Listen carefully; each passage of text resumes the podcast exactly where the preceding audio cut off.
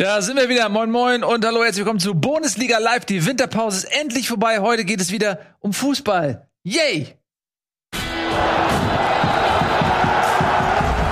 So ist es. Und ich begrüße ganz herzlich an meiner Seite, an meinen Seiten, Tobias Escher, Tengade, meine Damen und Herren. Nico Backspin grüßt ganz herzlich aus dem wohlverdienten Urlaub. Und Ralf ist immer noch joggen. Ne? Wir wissen das, der war zwei Wochen durchjoggen ohne Schlaf, ohne Essen, ohne Trinken. Der braucht das, der muss sich auspowern. Ja, das ist, man das Abtrainieren. Ne? Ehemalige ja. Profisportler müssen sich abtrainieren. Um, sonst werden die fett. Sonst werden die fett, ja, ganz klar. Wie normale Menschen halt. Das ist mein, ja? mein das, ich weiß ja, am ja. eigenen Körper erlebt. Ja. Du hast, also was, wo warst du nochmal Profi drin? Du weißt, die, die ist das. Also verschiedene Sportarten, sehr professionell. Mhm. Es geht aber ja hier nicht um mich, sondern es geht um, ja, Bundesliga, Fußball. Wenn du, das ist richtig. Wenn du Gehirnsport machst, so Schachspieler, mhm. müssen die mhm. auch abtrainieren? Müssen die dann einfacher werdende Aufgaben machen, mhm. damit sie halt ihr Gehirn abtrainieren? Die müssen genauso wie du, also es gibt zwei Leitern, ne? Die eine führt nach oben, die andere nach unten. Und jetzt zum Beispiel Magnus Carlsson ist natürlich die Leiter hochgegangen, indem er verschiedene, jeder, jede Stufe ein Gegner, wird immer schwieriger.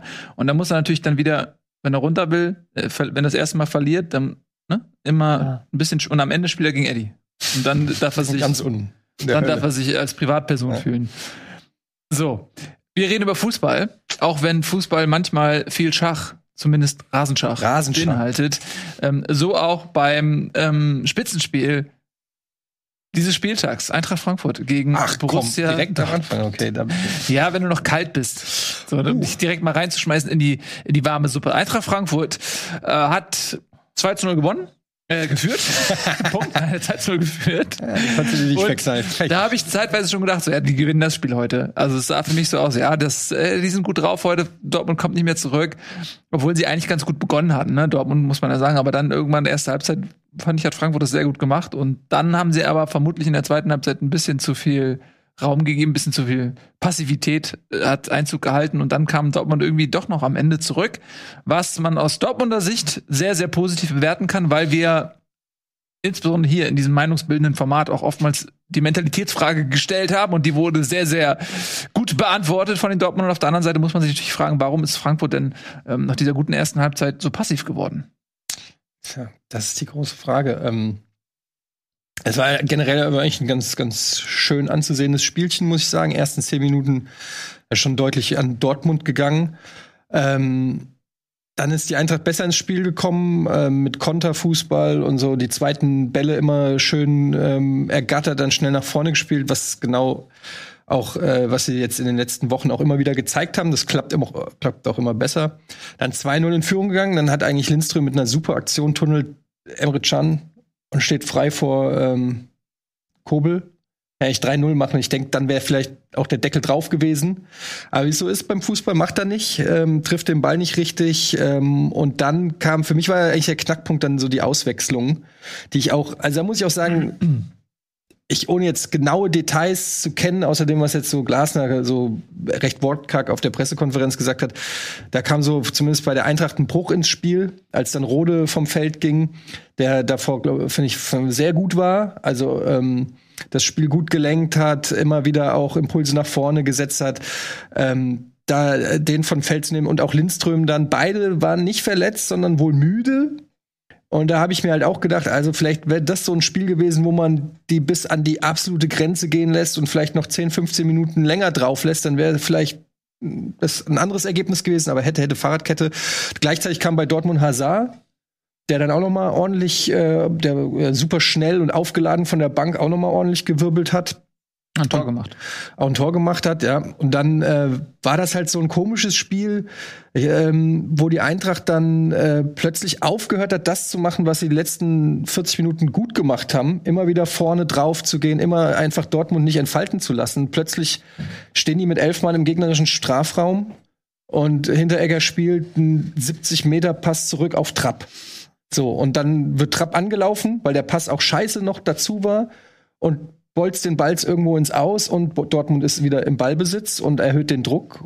Macht, ich habe ich hab noch in meiner Eintracht-Gruppe gesagt, wenn wir nicht 3-0 machen, die machen den Anschlusstreffer und dann gibt es noch auf den Sack. Und genauso kam es. Dortmund macht den Anschlusstreffer. Und dann war richtig. Dann haben die natürlich richtig noch mal dran geglaubt und dann war der Druck einfach zu hoch.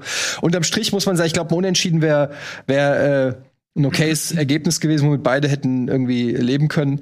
Aber äh, Dortmund hatte jetzt unterm Strich schon die bessere äh, Spielanlage. So. Aber ähm, ja, aus Eintracht-Sicht kann ich sagen, man sieht, dass die Entwicklung weiter vorangeht. So, ähm, also wenn man guckt, das erste Spiel war 5-0, da waren wir chancenlos. Jetzt war das schon vielleicht nicht ganz auf Augenhöhe, aber man kann zumindest den Großen in der Liga einiges abverlangen, zumindest den Offensivspielenden. Und mir gefällt die Entwicklung, die die Eintracht nimmt. Ja, so aus meiner Sicht beende ich die Pressekonferenz. Noch Fragen an die Journalisten? Mhm, mh. Fragen an Trainer Gadi? Mm, ja. Es ist natürlich oftmals so, dass wenn Spieler auch müde sind und äh, dann werden sie nicht ausgewechselt, dann sagt man ja als Kritiker auch, wieso hat er nicht früher reagiert? Natürlich immer oftmals ähm, ja. der Luxus äh, des Wissens, was passiert. Ja, klar. Im Nachhinein. Ja, ja, klar. Aber was soll ich sagen? Ich kann auch nur das äh, bewerten. Ich kann es jetzt auch, das meine ich halt, ich kann nicht bewerten, ob Rode noch zehn Minuten auf dem Niveau hätte spielen können oder nicht. Also, ähm, oder, oder ein Lindströms, weiß ich nicht. Ich fand aber auch dann die Einwechslung von Lammers ein bisschen unglücklich. Ähm, vielleicht hätte man da dann doch jemanden wie ein Paciencia, der noch ein bisschen mehr Bundesliga-Erfahrung bringt, der dann vielleicht noch ein bisschen cleverer ist, in der einen oder anderen Situation bringen können. Aber ich glaube, es, das muss ich übrigens an der Stelle auch mal sagen, weil äh, Sam Lammers, ähm, ich weiß nicht, ob ihr das mitgekriegt habt, ähm, ziemlich heftig ähm, angefeindet wurde in sozialen Medien. Also wirklich schlimm. Also, ähm, und das äh, finde ich auch schon wieder, also der würde da quasi zum ähm, ja, Symbolbild dieser Niederlage gemacht, was halt echt unfair ist, weil der kann auch nichts dafür, dass plötzlich alle nicht mehr nach vorne spielen. Er ist Stürmer, hat keinen einzigen Ball da vorne wurde nicht ein einziges Mal angespielt, hat versucht, ins Pressing zu kommen, was gegen Dortmund natürlich dann auch nicht so leicht ist, wenn die Vollgas geben. Und was da teilweise vermeintliche Eintracht-Fans über eigene Spieler schreiben, finde ich schon krass. Also, und es sind die gleichen, die übrigens vor zwei, drei Monaten Ähnliches über Lindström geschrieben haben, den schon als Fehlkauf äh, tituliert haben. Und manchmal, das sind junge Spieler, die noch nie Bundesliga gespielt haben, die brauchen vielleicht auch ein bisschen Zeit. Ähm, das wollte ich nur noch mal sagen für alle, die das mitgekriegt haben. Der hat keine gute Figur gemacht, der Lammers, aber der war sicherlich nicht daran schuld, dass die Eintracht dieses Spiel aus der Hand gegeben hat. Ja, und was diese Müdigkeit angeht, kann, wie gesagt, ich stecke da nicht drin, keine Ahnung. Hm. Das weiß man ja letztendlich. Er würde sie nicht ausgewechselt haben, wenn er sie, wahrscheinlich, wenn er vermutet hätte, dass sie noch voll Power gehen können. Vielleicht wollte auch ein bisschen was umstellen, Tobi. Ähm, sind das andere Spielertypen, wo man sagt, vielleicht, okay, das war ja nicht so. Die haben sich danach sehr weit hinten reingestellt. Ich hatte aber nicht das Gefühl, dass das mit den Wechseln unbedingt zu tun hat. Vielleicht ein Rode, der nochmal mal angetrieben hat, immer rausgeschoben ist. Aber danach standen sie eigentlich im eigenen Strafraum für die restliche Zeit. Und dann siehst du es auch in den Torschüssen. Also bis zur 60. waren es 10 zu 7 Torschüsse für die Eintracht und danach waren es dann 13 zu 2 für Dortmund, weil halt eben die Eintracht sich nur nach hinten reingestellt hat. Und dann auch diese Probleme, die Dortmund im Mittelfeld hatte, dann zeitweise, dass sie da eben gar keine Präsenz und gar keine ordentlichen Ball ähm, Bälle hinbekommen haben. Mhm. Das wurde ja völlig aufgelöst, weil dann ähm, Dahut und ähm, Bellingham da viel freier an den Ball kommen konnten, weil eben die Eintracht nicht mehr gepresst hat. Ich weiß nicht, ob das halt eine Kraftfrage war, aber ich würde es jetzt nicht primär mit den Wechseln zusammenhängen. Halt höchstens noch mit dem Rode-Wechsel, weil Rode ja immer der ist, der halt dann mal rausschießt und dann auch den anderen das Signal gibt, okay, schieben wir jetzt mal drei, vier Meter weiter nach vorne, weil Rode nach vorne geht. Mhm.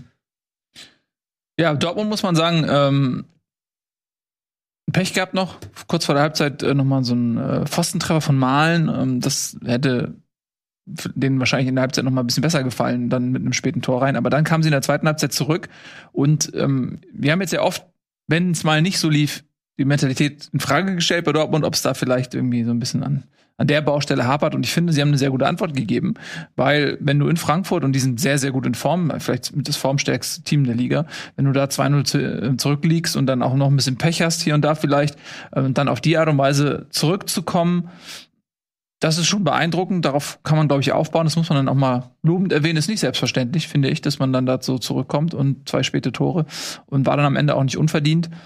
Äh, zeitlich haben die Bayern verloren. Es ist ja für uns dann immer auch eine Einladung, ähm, so einen Pseudo-Meisterschaftskampf äh, für die Quote aufrechtzuerhalten. Ähm, aber so weit wollen wir nicht gehen. Ne? Ja, aber es wird die auf jeden Fall, also es wird sie nicht demotiviert haben, dass, ja. dass sie die Chance haben, auf sechs Punkte ranzukommen. Ähm, ich will auch nicht diesen Meisterschaftskampf au aufrufen, aber du musst ja als Dortmund, musst du dich ja auch irgendwie motivieren. Und also die werden auch, also hilft natürlich wenn der Vorsprung zu den Bayern schmilzt, als wenn die irgendwie schon 20, 20 Punkte weg sind und es äh, um quasi nichts mehr geht für Dortmund. Ähm, aber ich fand auch, also Rosa hat das auch in der Pressekonferenz gesagt, dass sie genau daran auch gearbeitet haben in der Winterpause, in der Vorbereitung und auch in der Kabinenansprache in der Halbzeit, dass man irgendwie gesagt hat, nee, wir stecken jetzt nicht den Kopf in den Sand. Okay, das sagt wahrscheinlich eh kein Trainer, Leute. Ist vorbei, gelaufen, gelaufen. 2-0. Auch nicht mehr spielen. Wrap it up. Nee, aber äh, dass, dass sie wirklich auch explizit ähm, gewusst haben, dass sie ihre Chancen halt kriegen werden. Und ähm, ja klar, das ist halt auch immer so, man kennt es aus, aus ganz vielen Spielen, diese, du kennst das, ne, HSV und so, wenn man 2-0 führt, das ist immer so dieses Angstergebnis, weil du weißt immer, es fehlt ein Tor, um quasi den Deckel drauf zu machen von der eigenen Mannschaft und es fehlt genau ein Tor vom Gegner, damit der noch mal so eine zweite Luft kriegt und wieder was wittert. So 2-0 sieht auf dem Papier immer aus wie geil, schon fast gewonnen, aber es ist so ein fucking trügerisches mhm. Ergebnis, ey. Mhm. Ja, man sieht das ganz oft, also ich sehe es beim HSV auch, jetzt bei der Eintracht, ich frage mich dann immer so dieses hinten reinstellen, ne? Also dieses, diese, diese Angst, diese Verweigerung, wirklich dann noch ähm, was eigenes produzieren zu wollen das ist ja auch etwas, was den Gegner stark macht, weil ja. du in dem Moment ähm, dem Gegner sim symbolisierst, okay, du bist jetzt zu gut für uns, du bist zu stark für uns, wir haben regelrecht Angst, wir stellen uns nur noch hinten rein und kloppen den Ball weg. Und ich finde, das ist eine andere Spielsituation, als wenn man das von Anfang an macht. Wir haben es ja auch gerade bei Dortmund in den letzten Jahren immer mal wieder besprochen, auch noch unter Favre und so weiter, dass sie immer wieder Probleme hatten, tiefstehende Gegner zu bespielen, die das aber von Anfang an dann machen. Ja. Wo das klar ist, das ist deren Matchplan. Aber wenn du innerhalb eines Spiels in die Situation kommst, dass Frankfurt, die das Spiel auch phasenweise wirklich dominiert haben und wirklich gut gespielt haben, wenn die dann ähm, im weiteren Verlauf des Spiels sich immer weiter zurückziehen, bis zu dem Zeitpunkt, wo man das Gefühl hat, okay, die schwimmen da richtig und die betteln richtig um das Gegentor, ähm, das macht den Gegner dann ja wiederum auch stark. Also es ist eine ganz andere Situation, als wenn man von vornherein so einen Gegner bespielt. Ja, und das ist auch völlig unverständlich, weil die haben ja das Rezept gehabt, was funktioniert und dann aus und du hast, ich habe in der, es gibt so, du kannst mal auf meinen Twitter-Kanal äh, gehen, da habe ich ein Foto, ein Screenshot gepostet. Äh, guck mal bitte von dieser Hinteregger-Aktion. Wenn du da unten auf Glasner achtest, der stand so da und hat richtig gebrüllt, weil er es nicht verstanden hat, warum sie nicht. Hinteregger hatte drei Anspielstationen äh, in der Offensive und aus irgendeinem Grund dachte er wahrscheinlich Spiel beruhigen, kein Konter fahren. Also das sind wahrscheinlich dann so die Dinge. Wir führen 2-0, lass uns das ruhig, lass den Gegner laufen. Also irgend solche Gedanken sind es wahrscheinlich, anstatt einfach und Glasner hat das in der Pressekonferenz auch gemacht. Er will, egal ob es 2-0, 5-0, er will, dass wir immer nach vorne spielen und nicht das Ergebnis verwalten. Ja, man kann natürlich nur ja, spekulieren, was er sich dabei gedacht hat. Hier, Angst, guck dir diese Angst Szene Seele auf, so, ne, weil in dem Moment ähm, will er vielleicht vermeiden, dass er einen Fehlpass spielt oder so. Und dann siehst du vielleicht der Boden, sieht Guck man mal, auch. Ne, der, ja, ich versuche mich ja nur in Hinteregger reinzuversetzen. Der ist, äh, der Boden ist schlecht, da kannst du gerne mal, kannst du mal einen schlechten Pass spielen. Und dann hat er sich gedacht, wenn ich jetzt hier den Ball vertändel, dann läuft er allein aufs Tor, dann bin ich der Depp des Jahres. Und dann vielleicht ein bisschen Schiss bekommen. Aber ich gebe dir recht, er hat natürlich in der Situation en masse Anspielstation. Man muss vielleicht aber auch noch dazu sagen, dass mhm. Fra äh, Frankfurt ist fast 125 Kilometer gelaufen. Das ist sehr viel, haben äh, über 250 Sprints gemacht. Das ist auch nicht wenig. Die die haben ja auch in der ersten Halbzeit sehr viele mhm. Körner gelassen. Also weil sie ja immer wieder vorn angelaufen sind, gerade Außenverteidiger immer wieder vorgeschossen sind, um in der ersten Linie mitzupressen. Ich glaube, das war schon so auch ein bisschen körperlich anstrengend nach der, nach der Pause, halt im ersten Spiel dann gleich wieder so ranzugehen. Mhm. Und dann kommt halt das Psychologische mit dem 2-1, glaube ich, hinzu, dass du dann denkst, oh shit, jetzt habe ich hier was zu verlieren, obwohl du eigentlich ja noch in einer guten Position bist und in Führung liegst. Gibt es da, weil ich habe nämlich auch ähm, die Statistik, die ich habe, ist, dass sie fast gleich viel gelaufen sind, 123 ja, 2. Aber das und, nee, aber was mich interessieren ja. würde, ist, ob das äh, quasi zur Halbzeit anders aussah. Ob jetzt vielleicht Frankfurt zur Halbzeit 10 Kilometer mehr abgespult hat und Dortmund dann in der zweiten Halbzeit das irgendwie ähm, dort ähm, auf, auf den Rasen gebracht hat. Das würde mich interessieren. Aber in der Summe sind sie fast gleich auf, bis auf ein paar hundert Meter, ähm, was die Laufleistung angeht, tatsächlich. Mhm. Ja, also Dortmund äh, gewinnt dieses Spiel und gewinnt es dann auch, finde ich, nicht unverdient, weil sie eben ja bis zum Schluss versucht haben. Und das ist ja auch das, wo man bei den Bayern immer sagt, ja, das ist genau dieses Bayern-Gehen, dass sie eben das Selbstverständnis haben, selbst bei einem Unentschieden, das reicht uns nicht. Wir gehen bis zur letzten Minute mh, volles Risiko und wollen dieses Spiel gewinnen. Deswegen haben sie eben im Laufe der letzten Jahrzehnte so viele Last-Minute-Siege eingefahren. Und wenn Dortmund eben an den Punkt kommt, dass sie mhm. das auch entwickeln, dann ist ihnen, glaube ich, ein bisschen geholfen. Ähm, Wobei ich den, du kannst ja dann, du klammerst ja dann ein Stück weit aus, dass sie halt 60 Minuten lang nicht gut ausgesehen haben. Also du sagst ja, okay, am Ende haben sie es gedreht und das spricht für die mhm. Mentalität, das will ich gar nicht abrede mhm. stellen, aber die ersten 60 Minuten, jetzt mal ab der Anfangsphase mal so abgezogen, sah das ja nicht so mega gut aus. Und sie haben auch wieder defensiv viele Lücken gezeigt und du hast ja auch schon gesagt, Frankfurt hätte eigentlich 3-0 führen müssen weil sie da halt wirklich zwei große Konterchancen haben liegen gelassen. Aber da sind dann auch noch ähm, Probleme in der Mannschaft. Und da kann man jetzt mittlerweile auch nicht mehr irgendwie auf Verletzungspech und so viel schieben. Klar, die Bank ist immer noch sehr, sehr leer bei Dortmund. Aber die erste Elf war bis auf Emre für Akanji hinten eigentlich ja. die erste Elf, wie du sie dir von Dortmund vorstellst. Also wie sie auch eigentlich so, so ziemlich das Beste ist, was Dortmund zu bieten hat. Mhm. Ähm, entsprechend war dann die Reaktion auf das 0-2 zunächst mal mit so ein bisschen chaotisch. Das Spiel von hinten raus, auch die Fehleranfälligkeit in der Defensive, das sind halt immer noch so Punkte, wo ich Dortmund in Abzüge geben würde in der ja, B-Note. Definitiv. Es sind aber auch immer dann, also das Einzel war eine Standardsituation, meine ich, und das mhm. 2-0 war ein äh, individueller Fehler von Julian Brandt, glaube ich. Ne? Dieser, war das nicht so ein katastrophaler Fehlpass, der das okay. auch so ein bisschen eingeleitet hat? Aber auch ein gutes Pressing von Frankfurt wieder in der Situation. Ja, aber das ist halt sind. ja, aber das ist trotzdem individueller Fehler. Ähm, das ist halt genau das Ding, weshalb Julian Brandt zum Beispiel auch oft so ein bisschen in der Kritik stand und auch seine Karriere vielleicht so einen kleinen Knick hat ähm, mhm. und nicht so steil nach oben verläuft, wie man das von ihm erwartet hatte in der Leverkusener Zeit, dass er eben viele geniale Momente hat, aber auch immer mal wieder ähm, diese, diese Aktion, wo du weißt, wenn du Julian Brandt auf dem Feld hast, zahlst du dafür einen gewissen Preis, du bekommst was und du weißt aber nie genau, ob das in der Summe positiv ist am Ende des Spiels oder negativ. Und ich meine, ich will ihm jetzt auch nicht Unrecht tun. Ich glaube, es war aber ein Fehlpass, äh, irgendwas von, von Julian Brandt wieder. Äh, also, äh, ne, kann man sagen. Und Standardsituation ist ja eh so ein Ding. Ne? Was natürlich. Ja, aber ist eine Schwäche, muss man ja, ja ganz klar so ja. sagen. Und, und, und eine Frankfurter Stärke auch, muss man ja. sagen. Ja, nee, weil wir reden jetzt über das Meisterschaftsrennen so. Ja. Und dann ist es da natürlich ein Schwachpunkt bei den Dortmund. Ja, genau. Ich meine, aber das auf der anderen Seite eben Frankfurt kann das ja auch gut, gerade mit dem Philipp Kostic, der natürlich dann einfach auch großartige Flanken schlägt. Dann haben sie da auch gute Leute drin im Strafraum, die Abnehmer sind für diese Flanken. Also gut, ich wollte aber eigentlich eh schon so ein bisschen überleiten äh, und wollte das, ich leite ja mal ganz gerne so auf einer positiven Note über. So, und deswegen wollte ich eigentlich so ein bisschen auf einer, auf einer Dur Tonalität reiten äh, hin zum nächsten Thema, zum nächsten Spiel.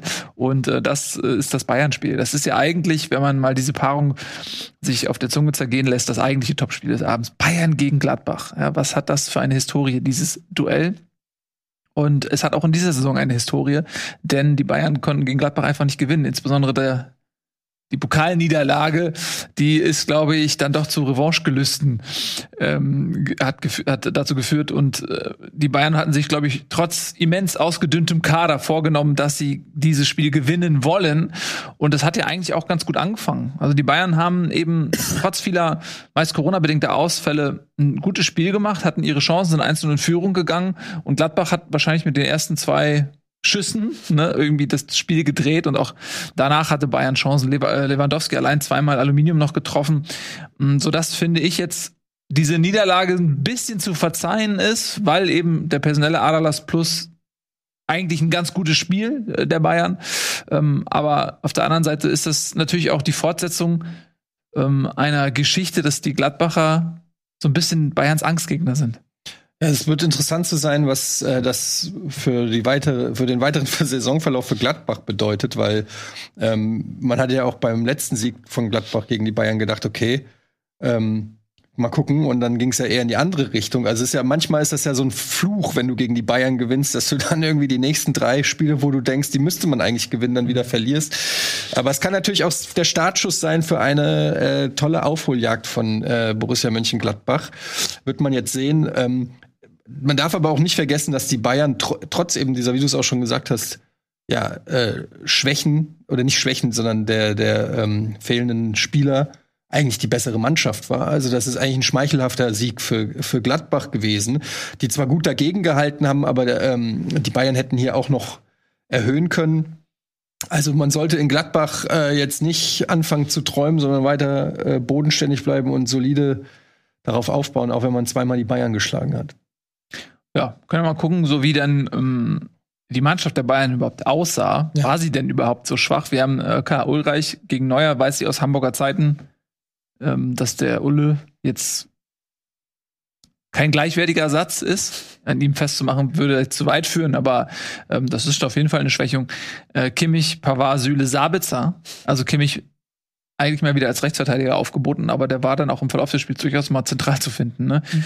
Ähm, äh, Rocker und Musiala dann auf der Doppel 6. Das ist überraschend. Also insbesondere Musiala ist natürlich jetzt eigentlich kein klassischer Sechser. Da fehlt ihm vielleicht auch so ein bisschen noch Überraschend ist ja relativ, wenn du dir anguckst, dass ja sonst niemand da war. Also, Ja, das stimmt Ja. natürlich. Da hast du natürlich recht. Aber ich meine, er ist jetzt, ähm, klar, er ist ein Zentrumspieler, aber er hat jetzt nicht so diese körperliche Nee. Präsenz, die eigentlich vielleicht einem Sechser ganz gut tut. Und dann hast du vorne gehabt äh, Nabri Müller und äh, Tillmann hat gespielt und vorne Lewandowski. Also rein von den Namen her ist das immer noch eine gute Truppe. Deswegen muss ich jetzt das, was ich eben gesagt habe, auch so ein bisschen aus Gladbacher Sicht relativieren, weil ich will es jetzt auch nicht nur auf diese Ausfälle schieben, denn die Mannschaft, die dort aufgeboten wurde, ist immer noch eine gute.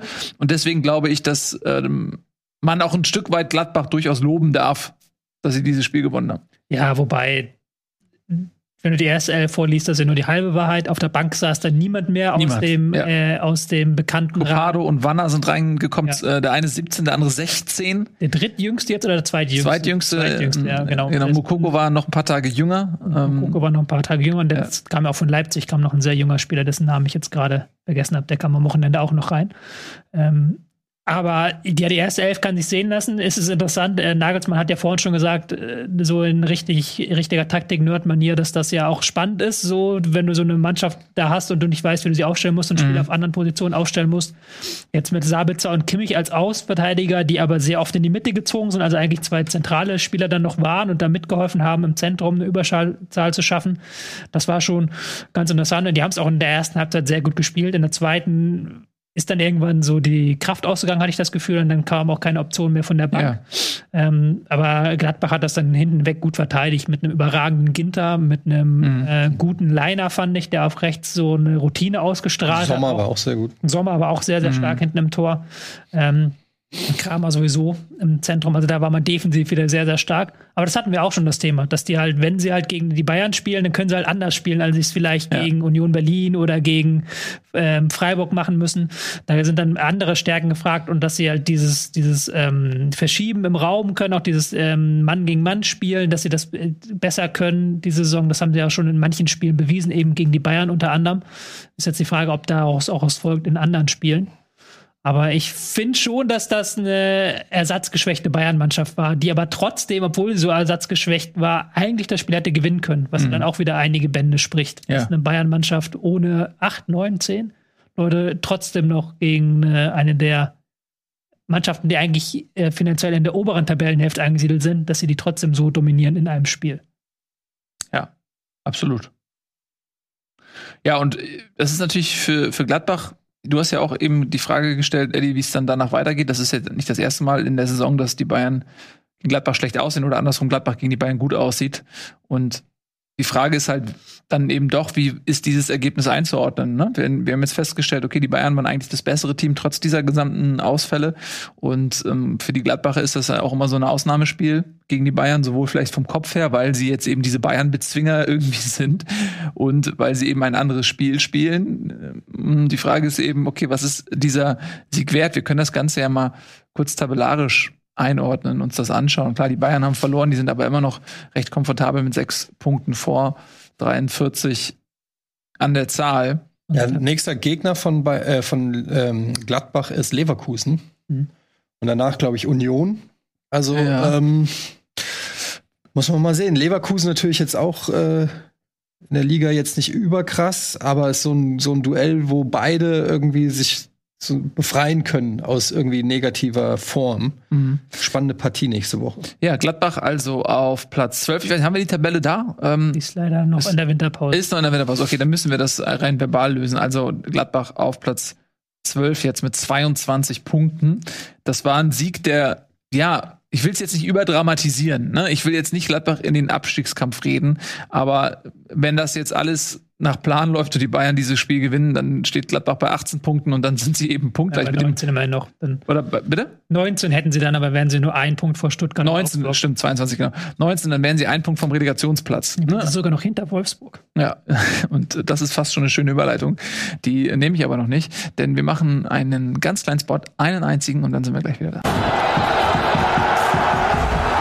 Jetzt zurück bei Bundesliga. Wir haben gerade das Spiel Bayern gegen Gladbach auf dem Tablett und haben viel von dem schon aufgegessen, aber so ein paar kleine Reste sind noch übrig geblieben. Ähm, ja, wir haben es gerade auch tabellarisch ein bisschen eingeordnet. Du hast jetzt nochmal einfach uns äh, von befreundeten Redaktionen whoscored.com. Von whoscored.com. Lieblingsstatistikseite übrigens wird ja immer gefragt, wo hast du die Statistiken her? ja. WoSquad.com ist meistens die Antwort. Und da kann man schon für das nächste Thema, weil die ja auch hier mit L und W und D sehr gut darstellen, mhm. Sieg, Niederlage, Unentschieden, welches mhm. Team aktuell das formschwächste ist. Das ist, glaube ich, nicht zu erkennen. Ja. Die Ansammlung an Ls hier. Wie schön, dass du mir noch eine Überleitung baust, wo ich die erste nicht nehmen konnte. Ja. Ja, natürlich ist die Rede von Wolfsburg und jetzt äh, kann man eigentlich nicht sich weiter von dem Stichwort Spitzenspiel entfernen, als wir das jetzt thematisch dann machen. Äh, wir reden über den VfL Wolfsburg. Da haben wir natürlich schon den Untergang so ein bisschen mit ähm, durchziehender Luft begleitet in der Hinrunde und hatten dann aber gedacht, ja, vielleicht kann jetzt Florian Kofeld dann doch in der zugegebenermaßen sehr zeitlich kurzen Winterpause irgendwas erreichen, irgendwelche Fitnessdefizite beheben oder taktische Dinge einstudieren und haben gedacht, na, vielleicht ist das doch mal so ein kleiner Wendepunkt. Und diese Hoffnung wurde zumindest jetzt mal aus Wolfsburger Sicht direkt je zunichte gemacht. Denn es gab eine 1-0-Niederlage in Bochum beim VfL und es ist weniger das Ergebnis, als eben auch das Zustandekommen, was. Ich würde sagen, das ist schon auch das Ergebnis. Nein, aber ja, es ist aber das, klar, es ist natürlich das Ergebnis, aber ähm, wie ich ja gerade versucht habe zu sagen, man hat sich ja erhofft, dass man diese Winterpause nutzen kann, um die Mannschaft zu verbessern. Und wenn du halt siehst, okay, das ist ein Aufschwung gewesen, spielerisch, läuferisch, irgendwas ist zu erkennen, was einem Hoffnung macht, dann kann man, glaube ich, mit so einer Niederlage eher leben, weil man sagt, okay, ich sehe, es geht voran, ab jetzt ähm, wird es Stück für Stück besser werden. Und das ist halt einfach gar nicht passiert, weil Wolfsburg einfach schlecht war. Und sie waren nicht schlecht gegen irgendeine Spitzenmannschaft, wo man sagt, okay, die ist einfach eine Nummer größer, wobei diese Einordnung schon enttäuschend in sich ist für Wolfsburg, mhm. die dieses Jahr Champions League gespielt haben, sondern es ist gegen den Aufsteiger aus Bochum passiert, dass sie einfach die wirklich schlechtere Mannschaft waren. Bochum eigentlich noch mehr Chancen hatte, Wolfsburg kaum was gebacken bekommen hat. Ähm, und das, obwohl jetzt naja, wir können uns ja mal die Aufstellung angucken. Klar haben da ein, zwei Leute gefehlt, aber jetzt auch nicht wie bei den Bayern ein Aderlass, der das Ganze erklärt. Ja, ähm, klar fehlt ein Schlager, aber der fehlt schon ewig. Aber ansonsten ist das eben eine Mannschaft, die ist Wolfsburg, ja. Die hat in ähnlicher Besetzung letzte Saison die Champions League geholt. Ja. Also, es ist schon erstaunlich, weil, wie du sagst, das war jetzt auch nicht so ein Spiel der Marke. Ja, aber Wolfsburg war schon die bessere Mannschaft, hat unglücklich verloren. Nee, Bochum war die bessere Mannschaft und hat folgerichtig verloren, äh, gewonnen. Die hatten die besseren Chancen. Ich glaube, Wolfsburg hat überhaupt fast gar keine Chancen. In der ersten Halbzeit hatten sie, glaube ich, gar keine. Äh, oder war da irgendwas? Nee, ich Zwei Fernschüsse, aber. Ja, aber nicht, also nicht Riedle wirklich Baku was. hat im Alleingang so ein paar Dinge versucht. Ja. ja. Aber das war also ähm, Offenbarungseid. Vor allen Dingen, wenn du äh, weißt, dass die mit dem Rücken an der Wand stehen, die Winterpause haben, einen neuen Trainer haben. Also du, das war schon ein bisschen erschreckend. Da, da, da fehlt's ja wirklich. Ähm, Weiß ich nicht, woran es fehlt. Kann der Tobi sagen, woran es fehlt? Ich weiß es nicht. Ich finde es aber einfach, äh, also. Ich weiß es auch nicht. Auch also es ist auf jeden Fall, ähm, ich finde es hochspannend, weil wir haben halt bei Wolfsburg haben wir vor der Saison, also jetzt gar nicht ab, unabhängig von Kofeld so, sondern auch schon von Bommel, war ja die Idee, dass diese Mannschaft sich fußballerisch weiterentwickelt und dass sie halt unter Glasner so eine bestimmte Facette des Spiels, nämlich das Spiel gegen den Ball, perfektioniert haben. Das sieht man jetzt auch in Frankfurt, dass er da sehr, sehr gute Ergebnisse erzielt im Spiel gegen den Ball und halt einfach diesem, dass die Mannschaft ein hohes Pressing spielt. Und dass man aber jetzt den nächsten Schritt gehen möchte. Und jetzt ein halbes Jahr später tritt man in Bochum auf, hat weniger Ballbesitz als Aufsteiger Bochum, hat eine Passquote von 73 Prozent, kriegt es überhaupt nicht hin, Weghorst vorne irgendwie ins Spiel einzubinden man hat nicht mehr seine Stärken im Spiel gegen den Ball vom von der letzten Saison und man hat aber auch nicht mehr irgendwelche man hat auch nichts Neues dazu gewonnen. Man hat auch jetzt nichts im Spiel mit dem Ball. Und dann so, so ein 3-4-3 mit Waldschmidt, Philipp, Wechhorst vorne drin als Dreierachse, die sich aber null ergänzen gefühlt. Also die jeder ihr eigenes Ding machen. Und dann halt die Hoffnung, dass dann irgendwie Roussillon oder Baku im 1 gegen 1 durchgehen, was ja auch nicht der, deren Kernkompetenz ist. Mhm. Die sind ja auch froh, wenn sie halt eher Bälle bekommen und nicht dann selber ins 1 gegen 1 irgendwie ins Dribbling gehen müssen. Mhm. Und halt ein Kofeld, der, muss man auch mittlerweile sagen, nach drei, zwei, drei Monaten, wo man noch keinen Unterschied sieht, so großartig zu dem, was vorher gespielt wurde. Also man sieht jetzt keinen irgendwie keinen besonderen Fußball, keinen Kofeld-Fußball in irgendeiner Form. Mhm. Ja, man halt könnte schon sagen, man sieht Kofeld. also, schwierige Lage da in Wolfsburg. Ja, ich finde auch sehr besorgniserregend, wie die Spieler sich dann teilweise nach dem Spiel geäußert haben. Ja, also insbesondere äh, Wout Wechos wurde gefragt, äh, ne? also wie sieht's aus? Und er war komplett sprachlos. Also der wusste überhaupt gar nicht, wie er das einordnen soll und der wirkte so niedergeschlagen und hoffnungslos, ähm, dass es halt auch schwer vorstellbar ist, dass es unter Kofeld noch mal eine Wende gibt. Also die wirkten ja einfach völlig orientierungslos. Mhm. Die konnten, die sind einfach komplett perplex und ich bin mir sicher, wenn das jetzt noch ein, zwei Spiele weitergeht, ist Kofeld weg. Ich meine, das klingt jetzt immer so hart, also wir reden ja auch über Menschen und ihre Jobs und so weiter, aber ähm, es, ist, es ist einfach die, die Realität. Ich glaube nicht, dass ähm, Schmatke sich das noch lange anguckt. Er kann sich das nicht mehr an, lange angucken. Sie müssen ja irgendwann noch mal irgendwas versuchen und äh, Wolfsburg ist im freien Fall. Und noch mal zurück zu dem, was ich gerade sagte. Es ist ja nicht nur das Ergebnis, es ist eben die Art und Weise. Und wenn du halt äh, so ein Spiel gegen Bochum und es ist ein direkter Konkurrent im Abstiegskampf. Es ist einfach so. Es ist ein direkter Abstiegskampf. Ähm, ein Duell, ein Sechs-Punkte-Spiel meinetwegen, wenn du es so nennen möchtest. Und das haben sie einfach mal krachend verloren. Eins ist nicht krachend, aber die Art und Weise ist halt einfach so enttäuschend gewesen. Wolfsburg ist im Abstiegskampf. Punkt. Und die Frage ist, kann diese Mannschaft, die wir uns jedes Jahr stellen, wenn irgendeine Mannschaft, die man nicht erwartet hat, da unten reinrutscht, die haben Champions League gespielt, Wolfsburg dieses Jahr können die vom Kopf her Abstiegskampf. Die wirken halt nicht so wie jemand, der sagt, ja komm, zack, zack, zack. Nee, können sie sondern nicht. die sind, die taumeln da rein im freien Fall. Ich glaube nicht, dass sie das können und ich glaube, dass das, ähm, also glaube trotzdem, dass die individuelle Qualität vielleicht dafür sorgen wird, dass sie nicht noch oder dass sie nicht absteigen, aber rein von den Spielern, das ist ja auch dann so, dass die Spieler sich schon dann nach größerem sehen, schon im Kopf haben, bei welchem Verein kann ich nächste Saison spielen. Wort Weghorst hat ja andere Ambitionen, als äh, in Wolfsburg Abstiegskampf zu spielen. Die spielen da ja auch nicht, weil die Stadt so geil ist. Also, ähm, oder weil die Fans so viel Stimmung machen. Also das, die haben ja ganz klare Ambitionen, die Spieler da bei Wolfsburg. Also das könnte durchaus noch ein Problem werden. Und äh, man darf auch nicht vergessen, dass natürlich auch Schmatke in einer Situation ist, wenn er jetzt Kofeld entlässt, dann muss er ja auch sich selber Fragen gefallen lassen. Also dann hat er ja zwei komplette ähm, sage ich mal, Fehlentscheidung getroffen äh, nach, der, nach dem Glasner-Abgang, der wiederum ja zustande gekommen ist, weil er sich mit Glasner nicht verstanden hat. Ähm, also da muss ich ja dann unweigerlich auch irgendwelchen kritischen Fragen stellen äh, und es würde auf jeden Fall auch nicht gut für ihn aussehen. Das macht aber dann auch wieder die Situation so, dass er vielleicht länger an Kofeld festhält und immer noch diese Hoffnung hat, wie es auch bei Bremen war, Vielleicht kommt jetzt die Wende, vielleicht kommt jetzt die Wende, vielleicht kommt jetzt die Wende. Er will sich nicht wieder vorwerfen lassen, dass er zu früh die Reißleine gezogen hat. Ähm, aber wenn die Mannschaft dem Kofeld nicht folgt, dann äh, ist vielleicht irgendwann auch der Moment, wo du den Absprung verpasst hast. Vielleicht ist es so ein bisschen, also ein vielleicht ist, ist Kofelds größte Qualität das größte Verhängnis für die Vereine, die er trainiert. Weil er eben rhetorisch so gut ist und sich so gut verkaufen kann, dass er vielleicht in der Lage ist, die Zustände in Wolfsburg derartig zu schildern, dass man auf die Idee kommen könnte, er hat damit gar nichts zu tun. Und es würde auch ohne ihn nicht anders sein. Und das führt vielleicht dazu, dass er länger auf diesem Posten sitzt, als er eigentlich sollte und das Elend weiter sich manifestieren darf und es irgendwann, und so war es ja in Bremen, zu spät ist, um noch irgendwas rumzureißen. Mm, ich kann seine Trainerarbeit überhaupt nicht bewerten und ich will mich da jetzt auch gar nicht einreihen in irgendwelche in Kofeld-Gebäsche, weil mir das eigentlich wenn ich ehrlich bin, abseits des, ey, es macht Spaß, hier irgendwie so Trash zu talken.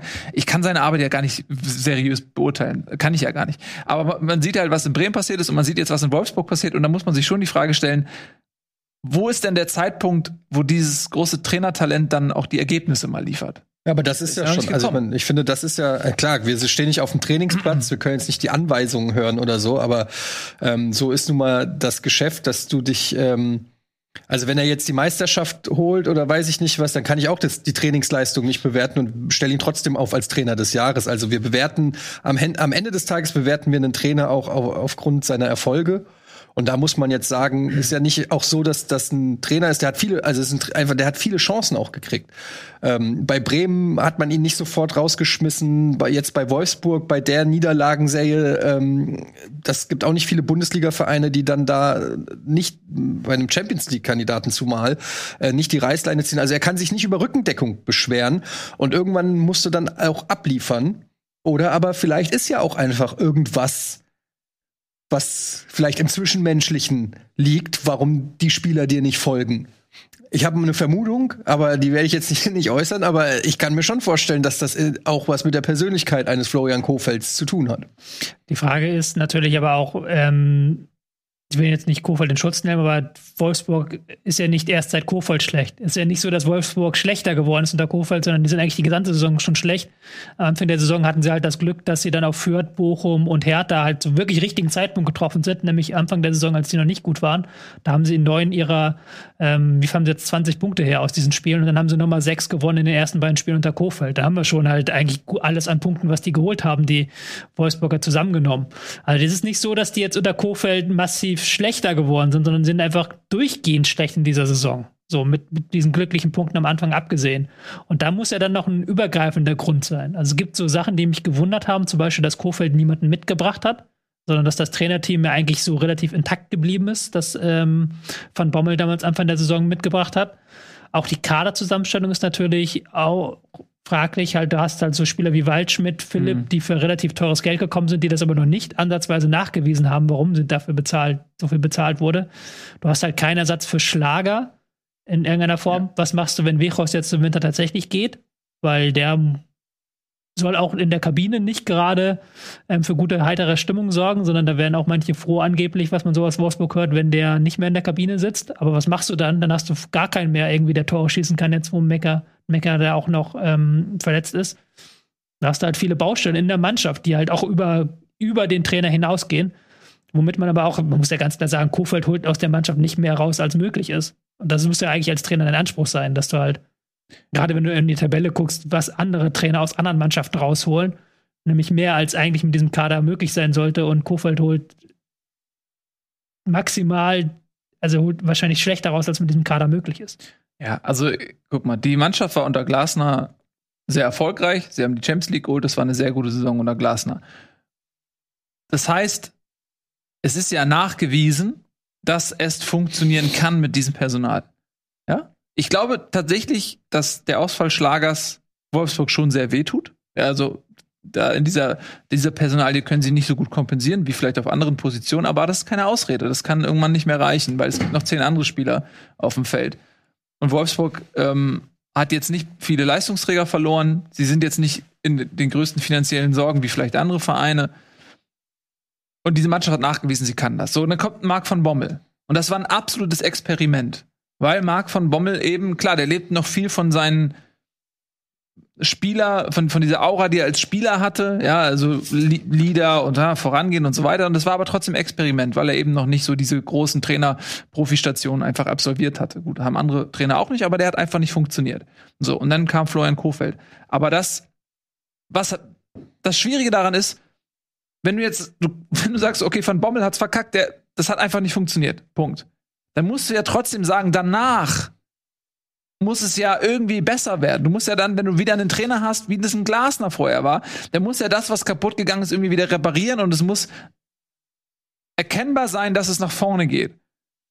Und was jetzt, ich glaube, der größte Fehler wäre zu sagen, Kofeld kann da jetzt nichts für, weil die waren vorher ja auch schlecht. Nee. Äh, und Van Bommel hat irgendwas verkackt und irgendwas Größeres, tiefer liegendes, was wir nicht erkennen, muss schuld sein, weil das geht dann vielleicht tatsächlich in die Köpfe der Spieler und der Mitarbeiter und den ganzen Verein rein, dass irgendwas ja kaputt sein muss. Und ich glaube, du musst genau das Gegenteil machen. Du musst die Spieler daran erinnern, ey, ihr, ihr habt die Champions League erreicht, ihr seid, ihr seid richtig gute Fußballer. Und das war jetzt eine Episode und zack, und jetzt geht's wieder nach vorne. Und das, an dieser Aufgabe ist, ist Kowald gescheitert. Und wenn er das jetzt sozusagen schafft, den Leuten weiß zu machen, hey, das ist, liegt alles an Van Bommel und das sind alles tiefergehende Gründe, für die kann ich nichts. Ey, dann ist, dann ist der Verein, äh, dann steigt er ab. So, ja, vor, vor, allen Dingen, ich meine, er, als er angefangen hat, lief's ja auch erstmal. Ne, die ersten, weiß ich nicht, zwei, drei Spiele oder so unter Kofeld hat er ja gewonnen. Also das ist, du kannst ja dann auch, das passt dann auch nicht in die Narrative, alles war vorher scheiße. Er hat ja dann schon erstmal so einen leichten Turnaround geschafft, der dann aber wieder weggebrochen nee, ist. aber das ist halt die Frage, hat er diesen Turnaround geschafft? Womit hat er den Turnaround geschafft? Oder, weil eigentlich musst du doch sagen, es gibt diesen Trainereffekt. Das hat Peter Hüballer war ja neulich, hat jetzt auch noch mal als Trainer sich gesagt, ja, es ist, wenn ein neuer Trainer kommt, äh, die gewinnen meistens die ersten Spiele oder holen da irgendwelche Punkte oder performen besser als im Schnitt sozusagen. So, das heißt, das kannst du ihm dann schon mal geben. Und das Zweite ist, okay, die Spieler wissen, der alte Trainer, mit dem hat es überhaupt nicht funktioniert, der ist jetzt weg. Das heißt, die sind ein bisschen befreit, die haben das, auch die Reservisten haben vielleicht das Gefühl, okay, ich ähm, jetzt habe ich wieder eine Chance reinzukommen. Ich war vorher außen vor. Die etablierten Spieler wissen, okay, ich muss ein bisschen um meinen Posten wieder kämpfen und so. Zack, alles ist irgendwie so ein Befreiungsmoment, aus dem heraus kommen vielleicht auch diese Ergebnisse. Aber du musst ja, wenn, wenn es danach und wenn, dann hat er ja mehr Zeit gehabt zu wirken. Ja, aber das und je mehr Wirken er ins Spiel bringt, desto schlechter werden die Ergebnisse. Genau, da kann man ja sozusagen die Anfangserfolge ihm auch gar nicht. Aber wenn du da, wenn dein Argument ist, dass, dass, dass die nicht fit sind, dass der Kader schlecht zusammengestellt ist, dass Verletzungspech ist, dann kannst du aber auch nicht bei Neueintritt das nur damit erklären, dass die jetzt ein bisschen mehr motiviert sind oder so. Also, sondern er hatte schon, sein Wirken war da im Positiven wie im Negativen, nur das Negative überwiegt anscheinend. Und ich muss aber auch sagen, äh, ich verfolge jetzt Wolfsburg nicht so eng, aber ich habe das natürlich letzte Saison auch mitgekriegt mit Glasner. Da war ja auch schon irgendwie, der war ja auch nicht bei allen beliebt im Team. Ne? Und was man so hört, waren Spieler unzufrieden bei Van Bommel. Jetzt hört man wieder äh, irgendwie Mbabu, äh, Weghorst, was weiß ich. Da scheint auch wieder irgendwas zu sein. Also es kann natürlich schon auch sein, dass das ein Kader ist, gerade in Wolfsburg, wo du vielleicht die ein oder andere Diva zu viel hast oder Leute, die äh, ja, Wolfsburg ist in der Regel ein, als ein Sprungbrettverein, äh, würde ich jetzt mal sagen. Ähm, also äh, mir fehlt der Einblick, aber ich könnte mir schon vorstellen, dass es eben auch nicht nur eine Sache ist. Es ist sicherlich nicht nur, dass ein Kofeld ein schlechter Trainer ist oder so, sondern da kommen wahrscheinlich verschiedene Sachen zusammen. Sachen, die unter Van Bommel falsch gelaufen sind, nicht ein neues Trainerteam, die immer noch vielleicht nicht perfekt laufen. Ein Kofeld, der Kofeld, der sein Feuer verschossen hat äh, und der Glauben vom Team dann auch wieder weg ist. Spieler, die unzufrieden sind. Es ist, wie, wie so oft, wenn man in so einen Abwehrstrudel kommt, ist es meistens ein Zusammenspiel aus, aus vielen Sachen. Aber unterm Strich muss ich Kofeld, der ist ein hochbezahlter Fußballmanager, der auch wenn er vor die Tür gesetzt wird, eine ordentliche Abfindung kriegt, muss abliefern in diesem Business. Da führt kein Weg dran vorbei. Und jetzt hat er zweimal äh, bislang zumindest nicht abgeliefert. Ein schlechter Trainer holt auch in gutem Umfeld keine Punkte. Ein guter Trainer holt auch im schlechten Umfeld Punkte. Und äh, selbst wenn das Umfeld schlecht ist, Punkte holt er nicht. Also so kann man aktuell Kofeld keine Qualität bescheinigen anhand der Ergebnisse Und wir der können ja eine kleine Überleitung machen, weil ähm, wenn wir uns jetzt mal Köln als Beispiel nehmen, da siehst du die Handschrift des Trainers wie wahrscheinlich bei fast keiner anderen Bundesligamannschaft. Und du siehst, was auch ein Trainer ähm, gibt natürlich auch noch andere, Freiburg, weiß ich nicht, äh, wo, wo du merkst, wie das Team mitzieht mit einem Trainer, sich begeistern lässt von einem Trainer, die, die Vorgaben vom Trainer erfüllt und so weiter. Und dann führt es auch zum Erfolg. Und ich würde nicht sagen, dass der FC Köln jetzt einen besseren Kader hat als, als Wolfsburg. Nein, überhaupt nicht. Ähm, Also man muss Die- Kofeld irgendwie auch in die Verantwortung nehmen. Das, man kann ihn gar nicht da rauslassen, meiner Meinung nach. bin ich voll bei dir. Und ich, ich glaube, dass Kofeld die Saison als Trainer nicht in Wolfsburg beenden wird. Ich glaube, dass sie nochmal versuchen, irgendwas zu ändern. Ähm, ist natürlich auch mal eine Frage, wen kann man bekommen oder so.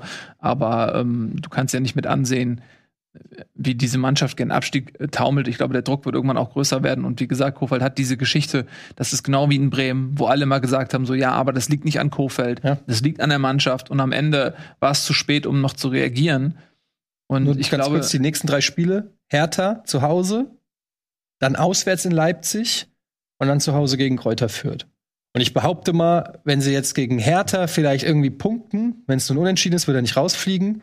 Leverku äh, Leipzig gibt es vielleicht eine Klatsche. Und spätestens bei Kräuter Fürth, wenn er dann da kein Dreier holt, war's das. Das ist ja logisch. Würde ich Ja. jetzt mal sagen. Ne? Ja. Aber gut, das ist jetzt. Kann alles anders kommen. Ja, ja. Spielglück, frühe rote Karte, whatever, gewinnst du das nächste Spiel, dann hast du wieder ein bisschen Kredit und so weiter und so fort. Aber naja, wir, wir, Wir werden sehen. Zumindest Hertha ist jetzt nicht der härteste Gegner, um Etiennes Überleitung nochmal zu unterstreichen. Das ist sehr auch, auch vom phonetisch schön, finde ich. Ähm, aber es ist auch richtig. Ähm, und die Frage ist eben, lag es an Hertha oder lag es an Köln? Und ich gehe damit, dass es an Köln lag und ähm, bin auch der Meinung, dass das eine unglaublich tolle Geschichte ist, was Steffen Baumgart aus Köln gemacht hat, weil das, ähm, ich sag's immer wieder, Köln hat sich qualitativ nicht verbessert, außer auf der Trainerposition. So, sie haben keinen spektakulären Neuzugang. Sie haben Spieler wie, wie Schaub, wie Duda, die eigentlich weg vom Fenster waren. Modeste war weg vom Fenster. Die hat Steffen Baumgart reaktiviert, hat seinen Spielstil auf Köln übertragen und ja, die machen Spaß, die holen die Punkte. Das ist, ja, also für mich ist Steffen Baumgart auf jeden Fall jetzt schon Trainer des Jahres, ähm, was, was der aus dieser Mannschaft geholt hat, rausgeholt hat, weil du eben, wie bei keiner anderen Mannschaft, ganz klar sagen kannst, das liegt am Trainer. Was da passiert. Das liegt am Trainer. Ja, vor allem, weil er die äh, Spieler äh, zu Topform bringt. Das ist nämlich genau das, was du sagst. Ne? Also äh, gut, sie haben, glaube ich, mit Lubicic haben sie schon noch einen guten Transfer gemacht, aber äh, Modeste zum Beispiel ist ja nicht wiederzuerkennen. Ja, der, also das ist ja genau das, was sie sich auch erhofft haben. Das ist ja der alte Modeste sozusagen. Ähm, und äh, das ist ja wie ein Neuzugang eigentlich. Ne? Der ist zwar letzte Saison schon da gewesen, aber der ist ja in dieser Saison ist der in Topform. Ähm, und ergänzt sich auch mit Ut da vorne natürlich sehr gut. Und ja, alle Spieler sind momentan bis in die Fingerspitzen, äh, Fußspitzen motiviert und bringen Bestleistung. Und das ist dann natürlich auch, abgesehen von der taktischen Ausrichtung, auch die Handschrift eines Trainers, wenn du die Spieler, wenn du die Topform aus den Spielern rauskitzelst. Das ist ja eigentlich der Main-Job, den du hast. Und Köln liegt jetzt mit sechs, äh, mit 28 Punkten auf Rang 6, ja. Und bei Köln, was, was man halt auch, finde ich, Steffen Baumgart so hoch ankreiden muss, der hat nämlich eine Geschichte durchbrochen, so, sondern weil bei Köln war eigentlich so, okay, HSV, Niedergang über Jahre mit anzusehen. War völlig klar, was passiert, dass sie irgendwann runtergehen. Bei Schalke ging es ein bisschen schneller vielleicht, aber auch da konnte man das irgendwie beobachten. Bei Werder Bremen konnte man das beobachten. Und sagen wir ehrlich, Köln war der Nächste. Also so wie die, die letzten ähm, Jahre da performt haben, war völlig klar, okay, jetzt haben sie sich mit ein bisschen Glück dann gegen Kiel in der Relegation gerettet. Aber äh, jetzt mit dem, was da auch personell passiert, also es ist eine Frage der Zeit, bis es Köln wieder erwischt und sie runtergehen, ja. Und Steffen Baumann hat es halt geschafft, diese Erzählung halt einfach komplett umzudrehen, diesen Abwärtstrend zu stoppen und hat sie jetzt für den Moment auf Platz 6 geführt. Das ist herausragend. Die haben jetzt schon 28 Punkte. Ich weiß nicht, wie viel hatten sie letztes Jahr zum Ende der Saison? Auch nicht viel mehr, ne? Nee. So, also das, das ist schon, ist schon völliger Wahnsinn. Mhm. Ja. In Köln redet man von Europa wahrscheinlich schon wieder. Aber hat der hat 33 ja, Punkte. Hat der Baumgart schon, schon einge, äh, eingeordnet, dass ja. man jetzt nicht durchdrehen muss. Da hat er auch recht, weil meine, aktuell reichten schon relativ wenig Punkte, um auf Rang 6 zu stehen. Das liegt daran, ja. dass die Bundesliga so eng zusammen ist. Aber was ich glaube, so ein bisschen äh, symptomatisch oder beziehungsweise auch bezeichnend war dieser Treffer zum 1 zu 0, wo sie halt ähm, ja Ballerobern dann links rausspielen und du wusstest, das Ding ist drin. Also mhm. du wusstest, das ist der, das, das, ist der Angriff, den Köln braucht. Ja. Du hast gesehen, Modeste ist zwischen den Verteidigern verschwunden. Du hast gesehen, Uth hat da genug Platz für und Zeit für die Flanke und dann wusstest du auch, wenn der Ball jetzt zu Modest kommt, und das wird er kommen, mhm. dann ist der Ball drin. So ja. und das, die haben halt ihre eigene Identität kreiert auf dem Platz innerhalb eines halben Jahres, dass du halt Abläufe wiedererkennst, dass du halt auch Balleroberung erkennst. Also halt wirklich merkst, okay, da gehen sie halt nach, wo eine andere Mannschaft vielleicht zurückweichen würde. Und da haben sie dann auch die Berliner zwei, dreimal auf dem falschen Fuß erwischt, schlicht und ergreifend. Mhm. Weil das waren dann jeweils, glaube ich, Berlin selber im Angriff, beziehungsweise selber versucht zu kontern und dann haben sie den Ball wieder zurückerobert und dann halt die zwei Tore gemacht. Ähm, was ich sehr gut finde aus Kölner Sicht ist, dass Özcan auf der Sechserposition jetzt sehr, sehr gut funktioniert hat in den letzten beiden Spielen. Mhm. Also ja auch schon im ersten Spiel vor der Winterpause, jetzt wieder.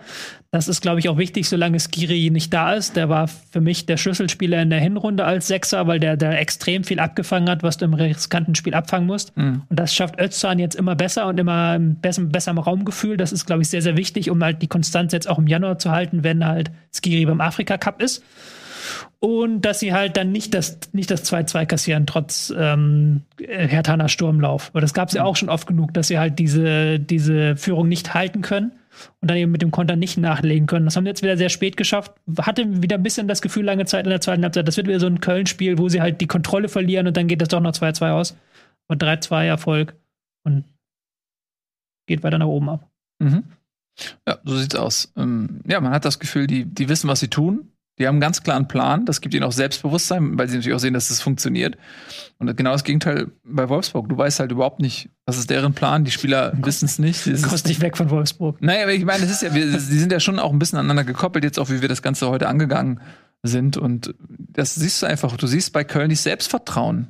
Hm. Ja, dass sie irgendwie angeleitet wurden und sie genau wissen, was sie machen müssen sie genau wissen, was die Abläufe sind und daraus, äh, ja, und, und, sie sehen, dass die Dinge funktionieren, daraus ziehen sie Selbstbewusstsein und so weiter, dann machen sie das wieder besser, setzen sie es besser um, haben eben auch den Mut, ähm, Baumgart erfordert, also dieser Spielstil erfordert ja auch Mut. Mhm. Ja? Und diesen Spielern diesen Mut erstmal zu vermitteln, ne? Mhm. Auch, dass, dass sie das können, dass es erfolgreich sein wird. Das ist einfach eine Riesenleistung. Das halt was mich ja so begeistert daran ist, es ist ja nicht eins zu eins das, was er in Paderborn gespielt hat. Dieser mhm. Flankenfokus ist ja schon exklusiv, den hat er in Köln. Ähm, etabliert und er hat aber auch sehr schnell verstanden, was dieser Kader kann. Also Mhm. halt eben, dass du dieses Flügelspiel da brauchst, weil du halt eben nicht über äh, bestimmte Formen von Konterspiel kommen kannst, wenn deine Stürmer Modest und Uth sind. Dafür Mhm. sind die nicht schnell genug, sondern du musst halt eher dann ähm, die Stärken auch von einem Keins mit seinen Flanken einbringen, ähm, von den Außenverteidigern mit den Flanken einbringen und das hat er sehr gut verstanden und auch deswegen ist ja Modest so stark, weil er halt die Bälle bekommt, weil Ja. er halt die Flanken in den Strafraum bekommt und die dann verwerten kann. Genau. Er macht jetzt auch nicht jede Chance rein, ne? Nee. Ähm, aber äh, das ist natürlich die Flanke auf, er ist ja unglaublich kopfballstark und auch Mhm. präsent davon und weiß auch, wie er sich zu bewegen hat und so Er weiter. bindet ja auch immer wieder Abwehrspieler. Also dadurch ergeben sich ja dann auch, Mhm. wie in dem Spiel jetzt auch wieder, Chancen für die anderen. Also, Nächste ähm, Woche gegen Bayern. Gibt Ja, lass uns noch kurz. Zeitpunkte. Ja, gibt ab. Ja, absolut. Die können völlig befreit aufspielen und Bayern ist sicherlich auch da personell noch ein bisschen gebeutelt. Äh, lass uns noch ganz kurz über Berlin auch sprechen. Mm, Die sind auf Platz 13, 21 Punkte, also drei Punkte bis Platz 16. Die sind ja dieses Jahr auch schön noch im Abstiegskampf mit drin. Mm, Ja, was, was lief da verkehrt? Also, wir haben jetzt viel über Köln gesprochen und was die so richtig machen. Äh, auf der anderen Seite kann man sagen, ein Teil von Korkut weiß das ja sicherlich auch, was er von Köln erwarten kann. Da würde man ja als erstes versuchen, dieses Flügelspiel, äh, diese Flanken auf Modest irgendwie äh, zu unterbinden. Warum hat das nicht geklappt? Den Matchplan, den fand ich gar nicht so mega verkehrt. Wir haben halt 4-4-2 gespielt mit aber Serda links außen und rechts außen Richter. Mhm. Zwei Spieler, die du ja auch ins Zentrum dann reinziehen kannst, was die dann auch gemacht haben. Also, ähm, wenn Köln angegriffen hat, sind die auf der Außen gegangen, haben Flügel verteidigt und dann aber im Konter wollten sie ins Zentrum rein, dort, wo halt Räume frei sind. Mhm. Das finde ich als Matchplan gar nicht schlecht. Nur hat halt überhaupt nicht funktioniert. Unter anderem, weil der Rasen ja so eine Katastrophe ist im Berliner Olympiastadion. Mhm. Denn das fand ich dann ironisch, dass die Auswärtsmannschaft Köln, die haben halt irgendwann tatsächlich jeden Ball halb hoch gespielt, weil die gemerkt haben, wenn wir jetzt hier flach spielen, der bleibt auf der Hälfte liegen oder der hoppelt da irgendwie Mhm. rum, dann spielen wir halt einfach halb hoch. Und wohingegen die Heimmannschaft darauf ausgerichtet war, flach in den Zehnerraum zu kommen, was Ja. halt aber einfach aufgrund des Rasens nicht ging, wo ich mir dachte, wie kann denn die Auswärtsmannschaft besser mit den ähm, Platzverhältnissen zurechtkommen als die Heimmannschaft? Das fand ich schon merkwürdig. Und Hertha hatte wieder unerklärliche Aussetzer, unter anderem das Ding von Darida äh, in der Nachspielzeit, wo sie ja Mhm. eigentlich am Drücker waren, eigentlich man das Gefühl hat, okay, da kommt vielleicht noch was Mhm. und dann ist Darida da hinten und lässt den Ball dann so komisch liegen. Da hatten sie immer zwei, drei im Spiel momentan drin. Es war halt auch dieser, dieser Doppelschlag, ne? Äh, dieses Tor, äh, die zwei Tore innerhalb von zwei Minuten. 30. 32. Ja, also das hat auf jeden Fall, glaube ich, auch äh, Hertha gut durchgeschüttelt. Und äh, immer wieder so, was man bei Hertha eigentlich schon die gesamte Saison viel beobachten kann, äh, sind so diese Fehlpässe, ähm, gerade im Aufbauspiel, die dann immer wieder den Gegner so ähm, ja ins Spiel bringen, sage ich mal. Mhm. Ähm, ist ja auch ein Grund, warum man wahrscheinlich auch gedacht hat, so ein Kevin Prince Boateng, einer, der den Ball halten kann, der so gute Pässe spielen kann. Aber da fehlt irgendwie noch so richtig im, im Mittelfeld so eine, so eine ordnende Hand, die das Spiel dirigiert, Tempo vorgibt, klug die Bälle verteilt. Das haben, hat Hertha momentan einfach nicht. Und das merkt man, finde ich. Mhm. Ähm, ja, ich finde es auch erstaunlich. Also, das ist, es muss für die Spieler auch unglaublich frustrierend sein, ähm, nochmal zurück zum Rasen zu kommen. Ne? Ja. Wenn jetzt von Korkut eine gewisse Spielphilosophie vorgibt und sagt, okay, wir wollen flach durch die Mitte, das ist das, ist das was wir trainieren auf den sicherlich ähm, in einem besseren Zustand befindlichen Trainingsplätzen irgendwie. Und dann wirst du auf diesen Rasen geschickt und sollst diese Dinge, die du geübt hast, die du dir vorgenommen hast, die sollst du dann auf diesem Rasen umsetzen und merkst, es geht nicht, wo du natürlich dann als Spieler auch denkst, ey Leute, ist es jetzt, ist, ist es euer Ernst? Das ist das, was ihr uns hier hinstellt. Dann liegst du 2-0 hinten und hast halt dann logischerweise gegen Köln mehr vom Ball, weil Köln dann auch eher auf Konter spielt und eher die Angriffe schnell beendet und dann eher halb hoch spielt und dann musst du halt plötzlich da Pässe spielen auf einem Rasen, wo es nicht so gut geht. Also das war wirklich, da gibt es in der Kreisklasse sehr viel bessere Rasen als das Ja. Olympiastadion. Ja. Also das ist, da wäre ich als Spieler auch äh, und auch als Trainer vor allen Dingen. Ja, ne? vor allen Dingen, weil der Verein gar nicht so viel machen kann, ja, da, weil das Stadion gehört, denn da hat er Berlin, er hat da nichts mit zu tun. Die Ja. mieten das ja, die, die pachten das ja nicht mal, die mieten das tatsächlich ja nur am Spieltag. Also die Mhm. sind da äh, die Einflussmöglichkeiten begrenzt. So, es ist schwierig mit diesem Rasen. Hm, ja, Wer auch immer dafür die haben da wahrscheinlich schon ein bisschen Einfluss drauf, Ja, wie der Zustand des klar. Rasens ist. Aber es ist Also, natürlich anders, wenn der Stadion selber gehört und du Mhm. halt da dann ähm, ja, das das auch müssen nicht die halt vertraglich wird. irgendwie so regeln, dass sie sagen, okay, äh, am Spieltag muss der Rasen in äh, X zu, in einem Zustand sein oder wie auch immer. Also das, das war ja ein Acker. Also das ist ja un, also wirklich. Du vorhin gesagt, es sah aus, als ob da Dressurreiten stattgefunden hat. Es ist ja wie so ein, sah aus wie, wie, wo die sich im Ersten Weltkrieg in die Gräben zurückgezogen haben. Ja, also. Vielleicht ein bisschen übertrieben. Bisschen übertrieben vielleicht, aber. aber ja. ist klar, worauf ich hinaus will. Ja, ja. Schlimmer, schlimme Platzverhältnisse. Er würde mich auf jeden Fall als Spieler auch ziemlich frustrieren. So, aus dem Wort frustrieren kann man doch wunderbar eine Überleitung bauen, oder? Ähm, die passt allerdings nicht so gut auf Hoffenheim, weil die sind nämlich genau das Gegenteil von frustrieren. Die sind nämlich ähm, freudig erregt, habe ich das Gefühl. Sie sind auf Platz drei. Das, äh, der äh, nahezu unsichtbare Erfolgsmarsch der Hoffenheimer geht weiter. Immer noch unterschätzt, immer noch nicht wirklich auf dem Radar. Haben sie sich eben wirklich auf diesen Champions League Platz so ein bisschen das gemütlich gemacht und haben jetzt auch gegen Augsburg trotz 1-0 Rückstand noch 3 zu 1 gewonnen. Hm. Also für als Hoffenheim-Fan hat man, glaube ich, richtig Spaß gerade. Das war auch mal, Herzlichen Glückwunsch, ihr zwei. mal schön. Ne? Das ist sicherlich ähm, eine Immerhin. gute Zeit als Hoffenheimer. Immerhin 500 Leute waren am Wochenende im Stadion. Äh, jetzt Ja, aber die hat keine viele Beschränkung, Grenze, muss ne, man weil dazu sagen. Das passt jetzt alles, ne? ähm, ja, aber Augsburg muss man vielleicht noch zur Geschichte des Spiels erzählen. Sind in die Schlagzeilen gekommen, nicht aufgrund ihrer sportlichen Qualitäten oder Nicht-Qualitäten, sondern weil sie einen Spieler gekauft haben aus Amerika. Und der ist für, die, für einfach eine unerwartet hohe Summe gewechselt. Ich habe jetzt die genaue Summe, aber es waren was an die 16. 20 16. mit, mit Man liest Geldern, ganz unterschiedliche Sachen. Ja. Ich habe 13 plus Boni Oder so, ja. und Auflauf und weiß ich nicht wird, was. werden immer mehr, ne? Also je länger man drüber redet. Äh, Pepi, so heißt Pepi. der junge Mann, ähm, hat in den USA gut für Furore gesorgt. Ja? Gilt da so als größtes, Star. größtes Talent der Talent. MLS angeblich. 19 Jahre alt ähm, geworden, erst am 9.1., also mit 18 ist er noch gekommen. Was ich an diesem Transfer so erstaunlich finde, ist ehrlich gesagt, dass ich null Plan hatte, dass Augsburg einen Investor hat. Das hatte niemand einen Plan. Das ist ja, das ist ja die. Das kam für mich völlig aus dem Nichts. Ich habe Das so, äh, ich meine, wir reden hier von Corona, wo wirklich Hertha, die mit Windhorst äh, irgendwie agieren, sich nicht traut, auf dem Transfermarkt momentan zu agieren. Und dann liest du plötzlich so Augsburg, die, die im Abstiegskampf sind, so wirklich einer der unauffälligsten Vereine der Liga irgendwie. Äh, und dann hauen die mal so ein Ding in der Winterpause während der Pandemie raus. Das fand ich schon. Also da musste ich auch erst mal googeln, was ist denn da los? Wo Mhm. kommt denn die Kohle gerade her? Wo haben, wer hat denn da die Schatulle geöffnet? ähm, Das ist der Besitzer auch, der hat auch einen Footballverein, glaube ich. Oder einen NBA-Verein. Irgendwas ein Ami, der auch auf jeden Fall. Ist das eine Privatperson? Ist das nicht wieder so eine. Nee, ist ein, eine Privatperson. Äh, äh, der Typ, der hat auch einen. Ähm, jetzt. irgendeinen NFL oder einen NBA-Verein besitzt der und der will, deshalb war ja auch Peppy aus der MLS, weil der ähm, natürlich Ja. äh, Interesse Also- hat, da die Marke in den USA zu stärken. Der ist ähm, äh, David Blitzer. Blitzer, er. Und genau. der ist äh, beteiligt unter anderem mit Crystal Palace, also jetzt äh, Premier League in England und äh, Philadelphia 76ers hat er. Ah ja, siehst du. Und die äh, New Jersey Devils aus der NHL. Ah, ja. Also der ist ein äh, bekannter Sportinvestor. Sportinvestor. Mm, ja, aber das ist natürlich, also so, glaube ich, im Augsburger Umfeld ist das schon eine große Nummer da, dieser Investorenwechsel. Aber Es ist auch, es ist so eine ganz komische, komische, äh, es ist ja so eine ganz komische Konstruktion. Da muss ich mich nochmal einlesen, weil ich Ja. die und beim ersten Überfliegen damals nicht verstanden habe, weil den, die haben ja irgendwie einen Teil des Vereins ausgegliedert und der gehört Hofmann, dem Präsidenten. Oder auf jeden Fall Investor, ist still ein Investor im Hintergrund.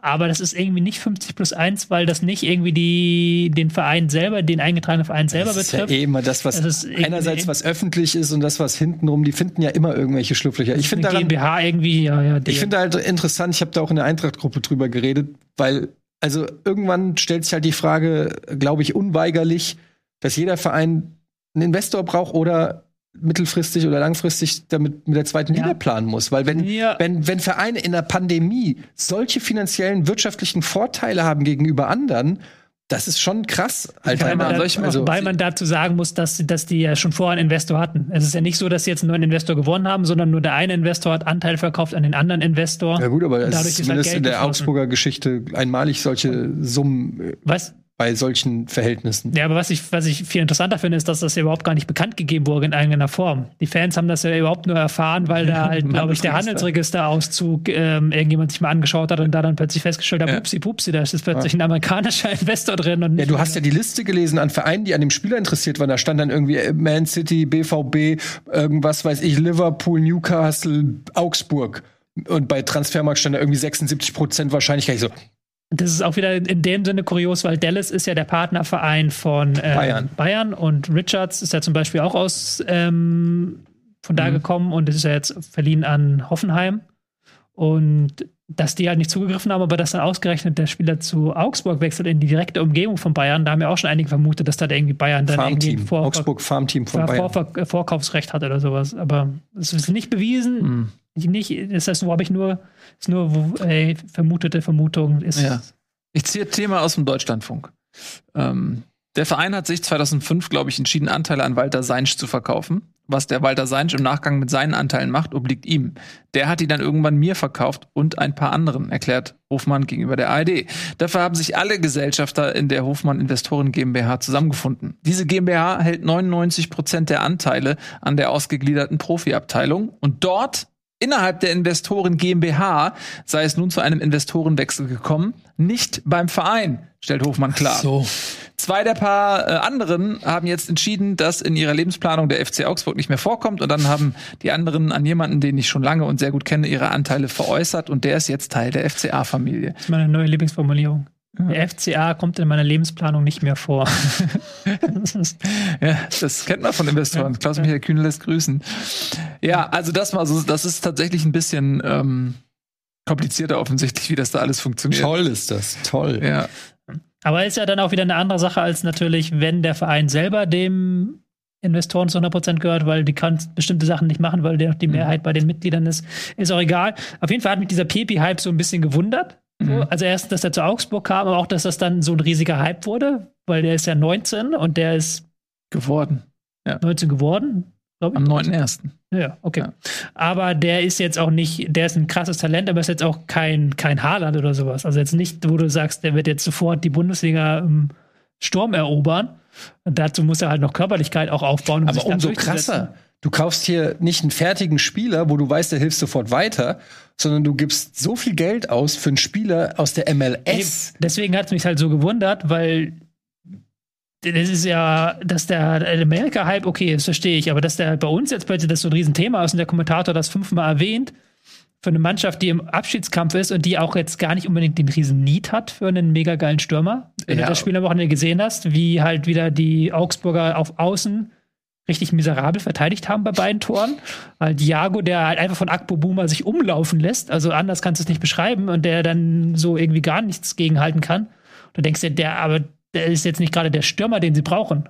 Gerade ein Verein, der noch einen Niederlechner und anderem auf der Bank sitzen hat. Ich glaube nicht, dass das ein, ähm, eine sportliche Entscheidung Eben, gewesen aber ist. Ich, dass das dann halt so eine riesen Hype auslöst hier in Deutschland, plötzlich alle über Ja, das Thema reden, das hat du mich halt so warum? gewundert. weil äh, das niemand erwartet hat. Ja.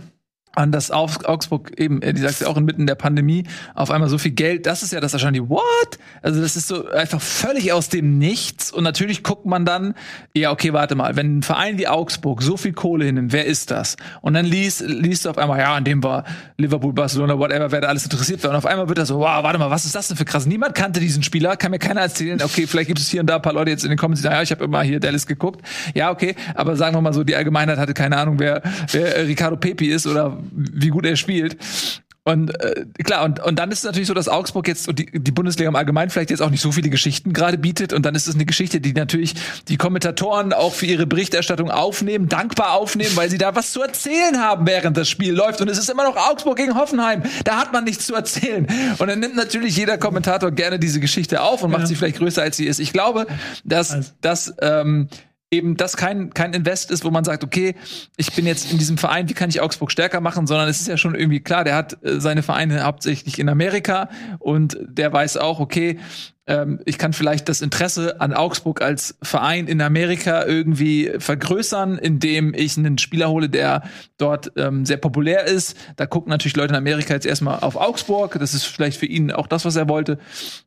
Und dann weiß man nicht, wie der da verstrickt ist, ne? Also, was da für Geschichten im Hinterzimmer gelaufen sind, dass der wird noch andere Motivationen haben als die, ich mache jetzt Augsburg äh, sportlich ein Stück besser mit diesem Spieler, bin ich mir ziemlich sicher. Der kommt nach Augsburg, der fällt Aber- rückwärts runter, wenn er sieht, wo er unterschrieben hat. Die müssen ja erstmal den Klassenerhalt schaffen. Ja, das kommt noch dazu. Ich habe das Ganze ja gucken dürfen am Wochenende über 90 Minuten und das hat mich jetzt auch nicht positiv gestimmt. Vor allen Dingen, war das Erste, was ja eigentlich Augsburg kann, ist halt nach einer Führung Beton anrühren. Mhm. Das haben sie ja gegen Bayern unter anderem gezeigt, dass es dann extrem schwer zu knacken sind. Und jetzt war es halt erstmals, dass sie auf den Flügeln so schlecht verteidigt haben, ähm, dass Hoffenheim aus einer Führung drehen konnte. Also das erste Mal in dieser Saison, dass Augsburg nach einer Führung ein Spiel verloren hat. Mhm. So, und das ist dann schon mal, da lassen ja dann alle Alarmglocken schrillen, wenn das, was eigentlich bisher deine Stärke war, nämlich halt dieses Verteidigen einer Führung, wenn du mal in Führung gehst, dann holen wir uns den Sieg, wenn das nicht mehr funktioniert. Klar, gegen starkes Hoffenheim, aber auch ähm, ansonsten hat halt Augsburg nicht viel angeboten. Gerade wieder im Spiel nach vorne, das war alles sehr dünn und sehr, sehr lau, was die angeboten haben. Ja, ich finde ich find Hoffenheim einen spannenden Verein, muss ich sagen, weil ähm, bin ich der allergrößte Fan von Sebastian Hoeneß, aber hier zeigt sich auch noch mal, ähm, Hoffenheim hat an ihm festgehalten, gab letzte Saison durchaus auch Momente, wo, man, wo der, der Stuhl von Sebastian Hoeneß gewackelt hat. Und auch, ich glaube, diese Saison sind sie nicht direkt super reingestartet, ich weiß nicht mehr genau, aber ähm, mittlerweile hat man das Gefühl, da auch eine Handschrift zu erkennen. Und ähm, das finde ich dann auch immer schön zu sehen, dass wenn dann so ein Trainer dem die Zeit gegeben wird, und da sind wir wieder bei der Personalie Kofeld, vielleicht passiert das ja auch noch in Wolfsburg oder so, aber dass man dann irgendwann sieht, okay, ähm, du wirst auch manchmal zumindest belohnt dafür, wenn du, äh, wenn du an einen Trainer glaubst und beobachtest im Training, der macht gute Arbeit, das wird irgendwann funktionieren. Und das hast du jetzt in Hoffenheim und ähm, ja, inter auch interessante Spieler rausgebracht, ja, also so, ähm, so einen Raum zum Beispiel oder äh, ein Rutter, nenne ich jetzt, das sind so auch noch mal so zwei Spieler, da kann man sich auch freuen, dass die jetzt in der Bundesliga angekommen sind. Die hatte ja auch keiner auf dem Schirm vorher. Also interessante Spieler, Dabur, Bebu, ähm, tolles Sturmduo, Kramaric dahinter, der so der, der Denker und Lenker. Ähm, Hoffenheim ist ja immer irgendwie gefühlt 10, 20 Prozent besser, wenn er mit auf dem Platz ist. Also spannende Mannschaft, denen ich auch durchaus zutraue, dass sie wirklich bis zum Ende um die Champions League mitspielen. Ich glaube, dass bei Hoff, also du wolltest das sagen? Ja, ja, also ich würde es gar nicht kleinreden und ich bin ein großer Fan von Raum zum Beispiel. Ist auch sehr gut für die Nationalmannschaft, dass wir so einen Spieler haben, der halt da auf links richtig Gas gibt und richtig halt ähm, auch richtig gute Flanken aus dem Lauf herausschlagen kann. Das, Das ist ja Problem ist, dass wir in der Nationalmannschaft niemanden haben, der diese Flanken verwehrt. Aber er kann ja auch gute Flachflanken schlagen. Ja. Und er ist ja auch so ein, der kann nochmal ein bisschen Druck machen auf Gosens auch, der. Das ist, glaube ich, schon gut, dass wir den Raum haben und dass Mhm. der halt da. Ähm, Weil würdest du Das- nicht auch eher in einer Fünferkette Verorten? spielt ja auch in der Fünferkette, aber er hat ja auch in letztes Jahr in einer offensiven Rolle in der Viererkette überzeugt. Und Ja, aber ich meine, das ist halt, äh, äh, was der Nationalmannschaft fehlt, insbesondere unter Hansi Flick, ja, der auch die Viererkette bevorzugt, ist halt Ja, aber er kann auch in der Vier, er hat ja auch in seine ganzen Assists in der zweiten Liga letztes Jahr hat er aus einer Viererkette größtenteils geholt. Und ähm, du kannst es ja auch spielen, das hatten wir auch schon mehrfach das Thema. Nationalmannschaft hat ja zuletzt gespielt mit Hofmann, Rechtsverteidiger sehr hoch und der linke Verteidiger sehr tief. Also so Mhm. gependelt. Viererkette, aber dann einer hoch, der andere tief. Das kannst du ja theoretisch auch andersrum spielen. So mit einem Raum Mhm. denke ich dann daran. Ähm, und Raum ist ja auch noch ein Spieler, der an, Gosens mag ich halt am liebsten, wenn er in den Strafraum reingeht. Ja. Und ähm, Raum ist aber noch an der Linie sehr, sehr gut, finde ich. Also der hat der richtig gute Flanken, hat er ja auch am Wochenende wieder gezeigt. Ja. So, es ist, glaube ich, eine gute Option auf jeden Fall, dass wir ihn haben. Was ich aber so ein bisschen natürlich einordnend sagen wollte, weil du gesagt hast, dass sie an Höhnes festgehalten haben. Ähm, die vergangene Saison war aber auch nicht leicht für Hoffenheim. Die hatten ja, glaube ich, waren am gebeutelsten von Corona vergangene Saison, hatten ja noch Europa League halt Doppelbelastung. Ähm, haben sie beides diese Saison nicht. Also Corona ist kein Thema mehr groß und äh, Europa League auch nicht. Und mit 31 Punkten stehen sie sehr, sehr gut da. Aber man muss auch bei der Tabelle aktuell immer dazu sagen, relativ gesehen, dass aktuell alles ab Rang 3 relativ wenig Punkte hat im historischen Vergleich. Also vergangenes Jahr wärst du mit 31 Punkten Fünfter gewesen und das Jahr davor wärst du Siebter gewesen. Also ähm, weil halt das, einfach aber, die aber anderen so das gilt ja Punkte nicht nur machen. für Hoffenheim, das gilt ja für Das alle. gilt für Freiburg, das gilt für Union, und das, weil, halt, weil halt diese großen Teams wie halt Gladbach, wie halt auch Leverkusen, Leipzig schwäch, schwächeln einfach. irgendwie. Augsburg, ja. ja. Ja, aber ich habe trotzdem das Gefühl bei Hoffenheim, und sie sind ja mein Geheimtipp gewesen vor der Saison, äh, ich gucke mal so ein bisschen drauf, ähm, und ich habe bei denen das Gefühl, also sie waren immer total instabil. So, ne? Dann haben sie mal gute Spiele gewonnen, haben sie eine Klatsche gekriegt und so weiter. dass sie jetzt, dass sich da etwas, ein, ein Glaube manifestiert bei denen. Man sieht das, dass sie oft so, wenn sie zurückliegen, nochmal zurückkommen, dass sie bis zum Schluss irgendwie jetzt mittlerweile das Selbstverständnis haben, okay, wir, wir können das noch rumbiegen. Und je mehr die gewinnen und je mehr die so ein bisschen auch der, auf die Tabelle gucken, desto mehr glauben die selbst daran, dass sie die Qualität haben. Und dann ist es so, dass auf einmal jedes Spiel so ein Stück weit auch ein Endspiel wird. Und jedes Spiel wird irgendwie was Besonderes. Und es ist nicht mehr so, ey, wir sind eh im Mittelfeld und ah, mal gewinnen wir, mal verlieren wir und so, wir kommen da nicht so richtig irgendwo hin. Und jetzt sehen die auf einmal, okay, warte mal, das kann unsere Saison werden. Das kann unsere Saison werden. Und das siehst du oft bei Mannschaften, Leicester City oder so in England, als sie Meister geworden sind oder hier und da, wenn mal so Überraschungen, du merkst irgendwann so, okay, irgendwann ist der Glaube da. Die, ja, und, so, und, sobald die wirklich alle dran glauben, ähm, dann kann es auch was werden. Und ich will nicht sagen, dass Hoffenheim schon an dem Punkt ist, ja, aber ich habe das Gefühl, dass es immer mehr in die Köpfe der Spieler reinkommt, dass es eine besondere Saison werden könnte für sie. Und ja, also deswegen würde es mich zumindest nicht wundern, wenn sie wirklich bis zum Schluss da oben mitspielen können, um die Champions League vielleicht sogar. Das hängt auch natürlich ein bisschen davon ab, was machen die großen Mannschaften, was macht Leipzig, was macht Frankfurt auch meinetwegen, so was machen die anderen Mannschaften. Ähm, aber wenn sie ihnen weiter die Gnade der Inkonstanz liefern, könnte Hoffenheim Profiteur davon sein. Glaube ich schon. Ja, gutes Beispiel wieder, wie viel Selbstbewusstsein im Fußball auch einfach ausmacht. Und aber dieses Selbstbewusstsein ist ja auch jetzt eine klassische Trainerplattitüde, das musst du dir halt erkämpfen. Und wenn du dann, wenn es dann läuft, dann sind die Spieler selbstbewusst. Und dann ist es ähnlich wie bei der Eintracht auch, wenn man es vergleicht am Anfang, wo alle unsicher waren, keiner den Ball wollte, kein einziger Pass ankommt, plötzlich sind die selbstbewusst, plötzlich spielt so äh, hier äh, äh, Brad Favre Pässe und äh, Lindström tunnelt Emre Can im eigenen Strafraum. Also das ist einfach auch immer Selbstbewusstsein. Muss, aber das musst du halt vom Trainer und von dir selbst irgendwie erarbeiten. Wie die letzte wichtige Frage zu Hoffenheim. Mhm. Wie findet ihr das Tattoo von David Raum? Ich habe gar nicht gesehen, was da stand. Guck ich. David stand Raum da drauf. Living the Dream. Ernsthaft? Hm. Das ist ja praktisch, ja, das habe ich als Wandtattoo so. über meinem glaube, Bett. Das würde mir auch gut stehen hier so. Ja, Wenn okay. ich hier so sitze halt, und dann hier Ende der Sendung immer so, Living Komm the Dream. Komm mal rein. Wieso machst du nicht Living the Stream und gehst auf Twitch? Oh, nicht schlecht. Ähm, man weiß es nicht. Aber ja gut, also die Geschmäcker sind verschieden und ähm, es ist doch eher, weißt du was, weißt du was das zeigt? Das zeigt ja, natürlich kann man jetzt drüber reden, dass es vielleicht ein bisschen trashig ist und Tattoo, okay. das ist die, die Ebene, ja. Aber auf der anderen Seite zeigt, zeigt dieses Tattoo ja auch jemand, der sich sowas tätowieren lässt. Okay, er mag offensichtlich Tattoos, ja. Aber wenn du diese, diesen Spruch, vielleicht ist es ja nicht nur einfach so, so ein plattes Ding, was er sich aus einem Sprüchekalender ausgesucht hat in der Tätowierstube, oder nämlich den, sondern vielleicht zeigt das ja die Eigenschaft, die, die er hat, dass er demütig geblieben ist und dass er weiß, dass das, was jetzt gerade passiert, ist nicht selbstverständlich. Viele Fußballer haben so eine gewisse Arroganz, die ihr Leben lang immer, ja, ich bin halt der Beste und dann zack, und dann scheitern sie irgendwann. Wie viele gescheiterte Talente gibt es, die so, so eine Mentalität haben? Und, und David Raum weiß genau, ey, pass auf, das ist was ganz Besonderes. Ich genieße das, ich genieße jedes Training, jedes Spiel und das ist mein Mantra und ich tätowiere mir das in die Haut. Hey, vielleicht ist das ein Erfolgsgeheimnis. Vielleicht hat er das Tattoo aber auch schon mit 16 bevor Bundesliga-Profi wurde. Nee, das ist, glaube ich, neu. Das ist, das hat bezieht er, sich auf was ganz anderes. Nee, nee, das, glaube ich, hat er tatsächlich geile gezeigt. Bude oder so. Das hat er, glaube ich, gezeigt, weil er das, glaube ich, neu gemacht hat in der Winterpause. So habe ich ja, Nee, ich verstehe aber komplett, was du meinst, Dienst. Es ist eigentlich, mal unabhängig davon, ob man das trashig findet oder nicht, ist es eine schöne Message, dass ein Spieler sagt, ich lebe meinen Traum. Ähm, weil, ja, kann man ja nachvollziehen. Wir alle. ja, absolut. Würden das auch machen.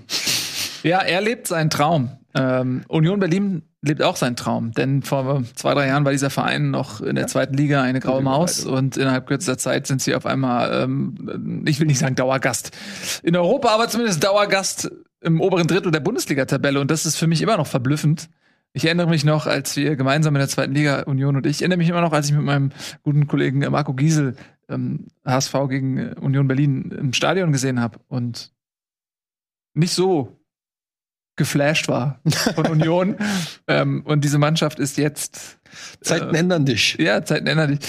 Und diese Mannschaft ist jetzt eben auf Platz sieben und sie hat jetzt gegen Leverkusen wieder etwas gezeigt, was eben auch so ein bisschen diesem Tattoo von David Raum nahe kommt, nämlich einfach so eine Einstellung zum Spiel, die ihn ermöglicht, gegen ja, eigentlich, seien wir mal ehrlich, hochfavorisierte Leverkusen, da ist nicht die Realität, die derzeit in der Bundesliga herrscht, aber das ist die immer noch die subjektiv gefühlte Realität, dass Union Berlin gegen Bayer Leverkusen, wenn sie 2-0 hinten liegen, selbstverständlich dieses Spiel nicht mehr dreht. Aber äh, sie haben genau das gemacht. Sie haben, ähm, nee, warte mal, es stand ja nicht 2 zu 0, ich muss mich korrigieren. 2-1. Es stand 1 zu 0 nur. So. Nicht 2 zu 0. Entschuldigt bitte. Aber sie haben immer dieses 1 zu 0 gedreht und ähm, auch wenn Leverkusen vor, also solange sie geführt haben, meiner Meinung nach die bessere Mannschaft war und auch verdient geführt haben, was dann passiert ist, Union ist dann zurückgekommen und dann haben sie jetzt auch nicht unverdient noch ähm, den Ausgleich kassiert, aber auch danach hatten sie wieder eine Riesenchance zum 3 zu 2 und das, diese Partie wieder rumzudrehen. Wo andere Vereine vielleicht sagen, okay, ich stelle mich jetzt nur noch hinten rein, sind wir wieder bei dem Thema, klopp Mhm. den Ball raus und, und äh, hoffe irgendwie, dass nicht noch einer reinflutscht. Nee, die haben halt einfach kurz vor Schluss noch einen guten Angriff gespielt und hätten eigentlich mit ein bisschen Glück, ich glaube, Kruse hat dann noch mal Alu getroffen, hat glaube ich auch zweimal Alu getroffen mit dem Spiel. Gewinnen sie das dann noch so und das ist das ist irgendwie so typisch Union. Irgendwie irgendwie schaffen die es immer. Die sind nicht klein zu kriegen.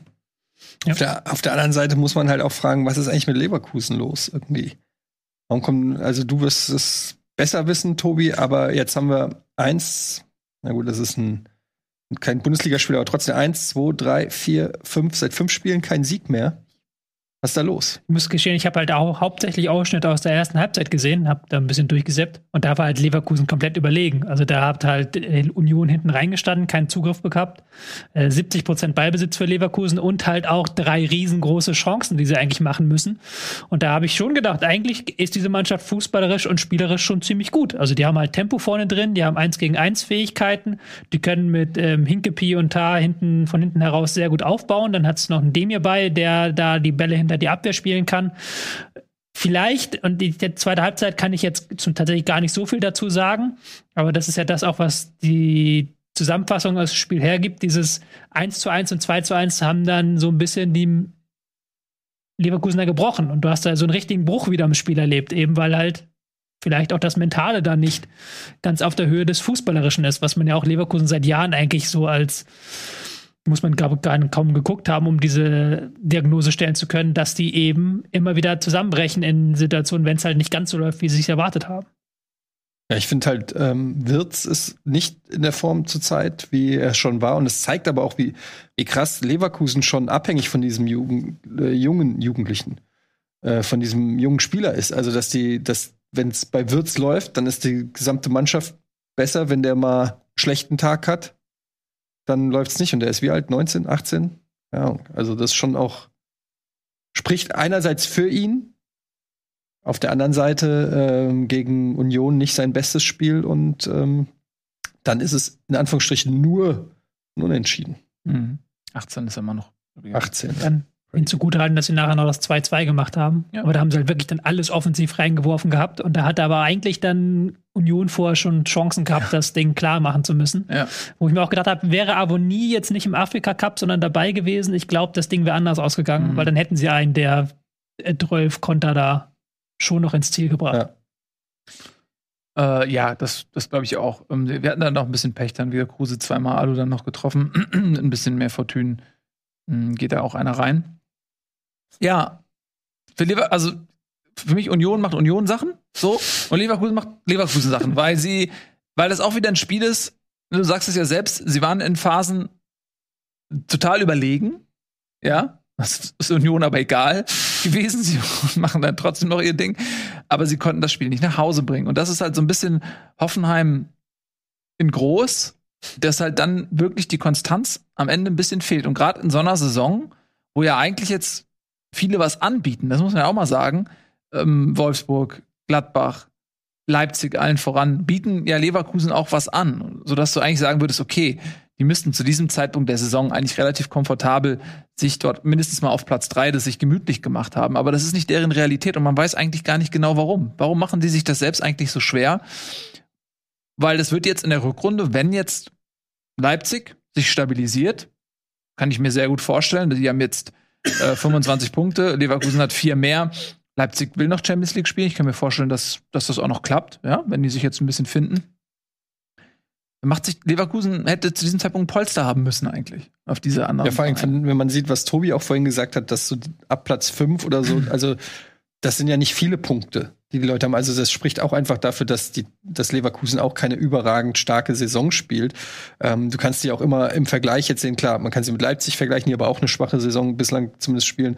Aber acht Punkte hinter Dortmund, ist ja auch nicht der Anspruch von Leverkusen. Also die wollen ja auch mit Dortmund immer so auf drei, sag ich mal, den, den dritten Platz hinter Dortmund beanspruchen in einer, in einer gewissen Weise. Also Leverkusen, ja, da stimmt noch nicht alles, aber trotzdem, ich meine, ein Sieg und dann sind die äh, wieder vor Hoffenheim. Also ja, das ist ja auch keine Krise. Ich meine, das, ähm, das und ich vergleiche das mit Mannschaften, wo, wo ich, ich, zumindest für mich einen Erklärungsansatz habe. Ja, ich kann, okay, Wolfsburg haben wir viel drüber gesprochen. So, dann haben wir Leipzig, haben wir viel drüber gesprochen, Trainerwechsel, Sabitzer weg als, als ähm, Kapitän, Upamecano als Abwehrchef weg und so weiter. Da kann man auch irgendwie erklären, was da vielleicht zu Beginn der Saison falsch gelaufen ist. Bei Frankfurt kann man das erklären mit, den, mit diesem großen Umbruch, den sie hatten. Mm, und das ist einfach eine Situation, wo ich bei Leverkusen sage, okay, die haben auch einen neuen Trainer, aber der war ja eigentlich nie wirklich in der Kritik, sondern war eigentlich immer alle der Meinung, ja, das ist ein guter Trainer. Ja, der, der macht einen guten Job, der tut Leverkusen gut, der passt da irgendwie gut hin. So, und was ist das, was ist darüber hinaus das Problem, was Leverkusen eigentlich hat? Ähm, und da, da fehlt mir noch so ein bisschen die Erklärung. Und deswegen ist mir halt, ist mir sozusagen der Abstand, den Leverkusen zu diesen anderen Teams hat, wo man eine Krise ja. wirklich hat, die, die, der ist mir einfach nicht groß genug eigentlich. Ein Punkt vor Köln. Hm? So. Okay, dann ähm, möchte vermutlich niemand mehr was dazu sagen. Dann machen wir weiter mit eben jenen ähm, Leipzigern, die wir gerade ins Spiel gebracht haben.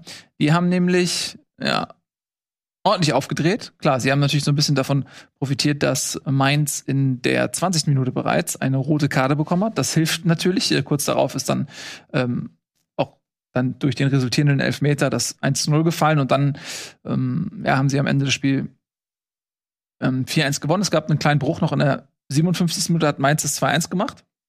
Ja, da hat man gedacht, okay, ja, vielleicht gibt da noch was. Aber eine Minute später drehte ein Kunku auf, äh, der überragende Offensivakteur in dieser Saison bei Leipzig. Und ähm, dann ging das dann noch 4 zu 1 aus.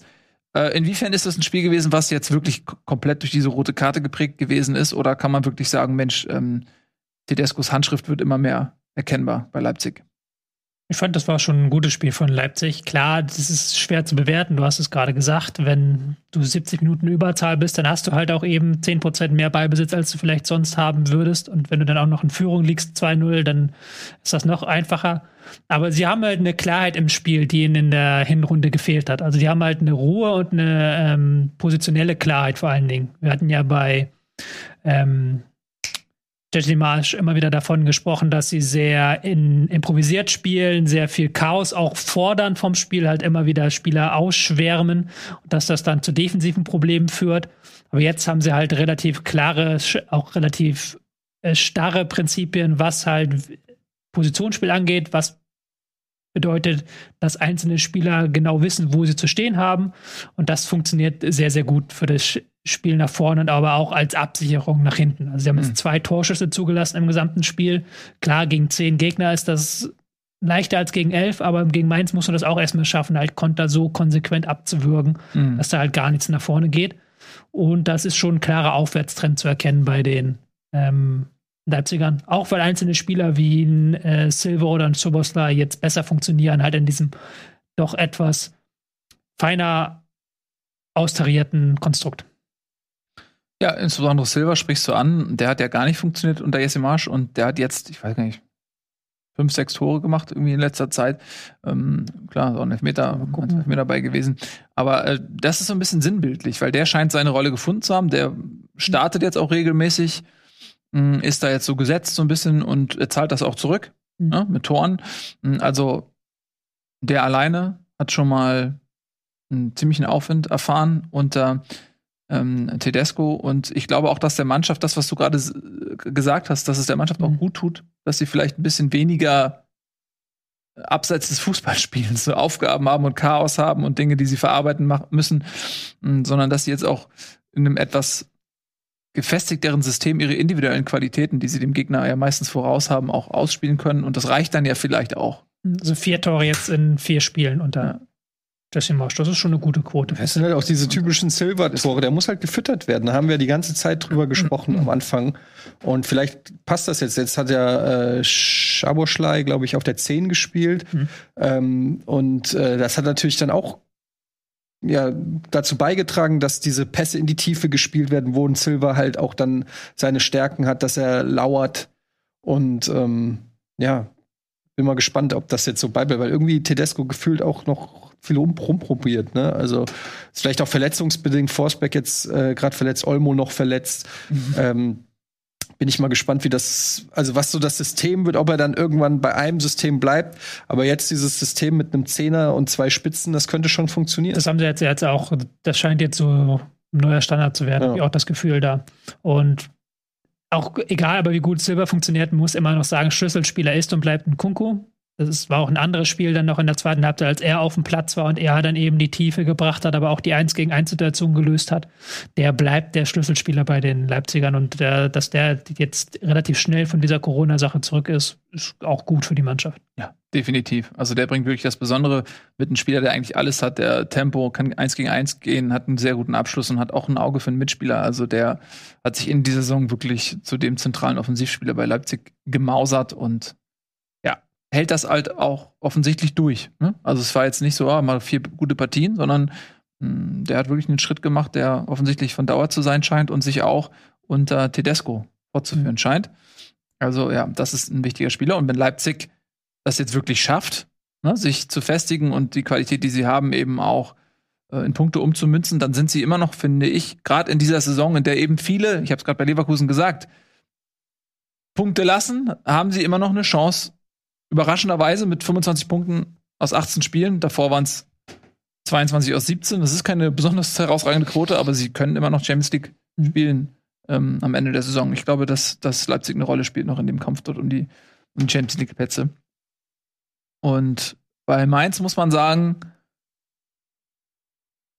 man ist sicherlich dankbar um eine ruhige Saison. Also Europa war vielleicht dann auch ein bisschen zu zu viel Euphorie aus dem Moment heraus. Die sind jetzt mit äh, 24 Punkten auf Platz 10. Das ist absolut solide. Und solange sie mit dem Abstiegskampf nichts zu tun haben, glaube ich, wird man jetzt auch nicht unzufrieden sein. Ich ist jetzt die falsche Woche, finde ich, um da irgendwie ein Zwischenfazit zu ziehen. Weil halt eben diese rote Karte das Spiel. Wenn du nach 20, 70 Minuten in Unterzahl bist gegen Leipzig, die auch nach vorne liegen, kannst du nicht viel machen als Gegner. Dann ist blöder Tag einfach. Das, der Tag ja. war halt gelaufen in dem Moment, wo Silber den Elfmeter ja. verwandelt hat. Absolut. Gut. Du siehst, also ich, ich glaube, es ist so eine typische Art und Weise, wie ich dann auch immer so ein bisschen überleite. Weil ich habe ich, ich hab schon so ein halbes Mainz-Fazit. Mhm. Eigentlich macht es keinen Sinn. Aber es fühlt sich gut an, wenn man das nutzt. Irgendwie das, um nochmal einmal das nochmal so, so abzuhandeln und dann schön überzugehen zum nächsten Thema. Äh, wir sind gerade schon so ein bisschen bei Vereinen, die noch Bock haben, Champions League zu erreichen. Dazu zählt auch Leipzig, äh, Freiburg, Verzeihung die ähm, auf einem guten Wege sind, ähm, die sich aber überraschend so ein bisschen mit einem Punkt begnügen mussten gegen recht formstarke Bielefelder, ja, die dann den Aufschwung am Ende der Hinrunde offensichtlich fortführen wollen, ja, und jetzt eben auch bei starken Freiburgern einen Punkt geholt haben.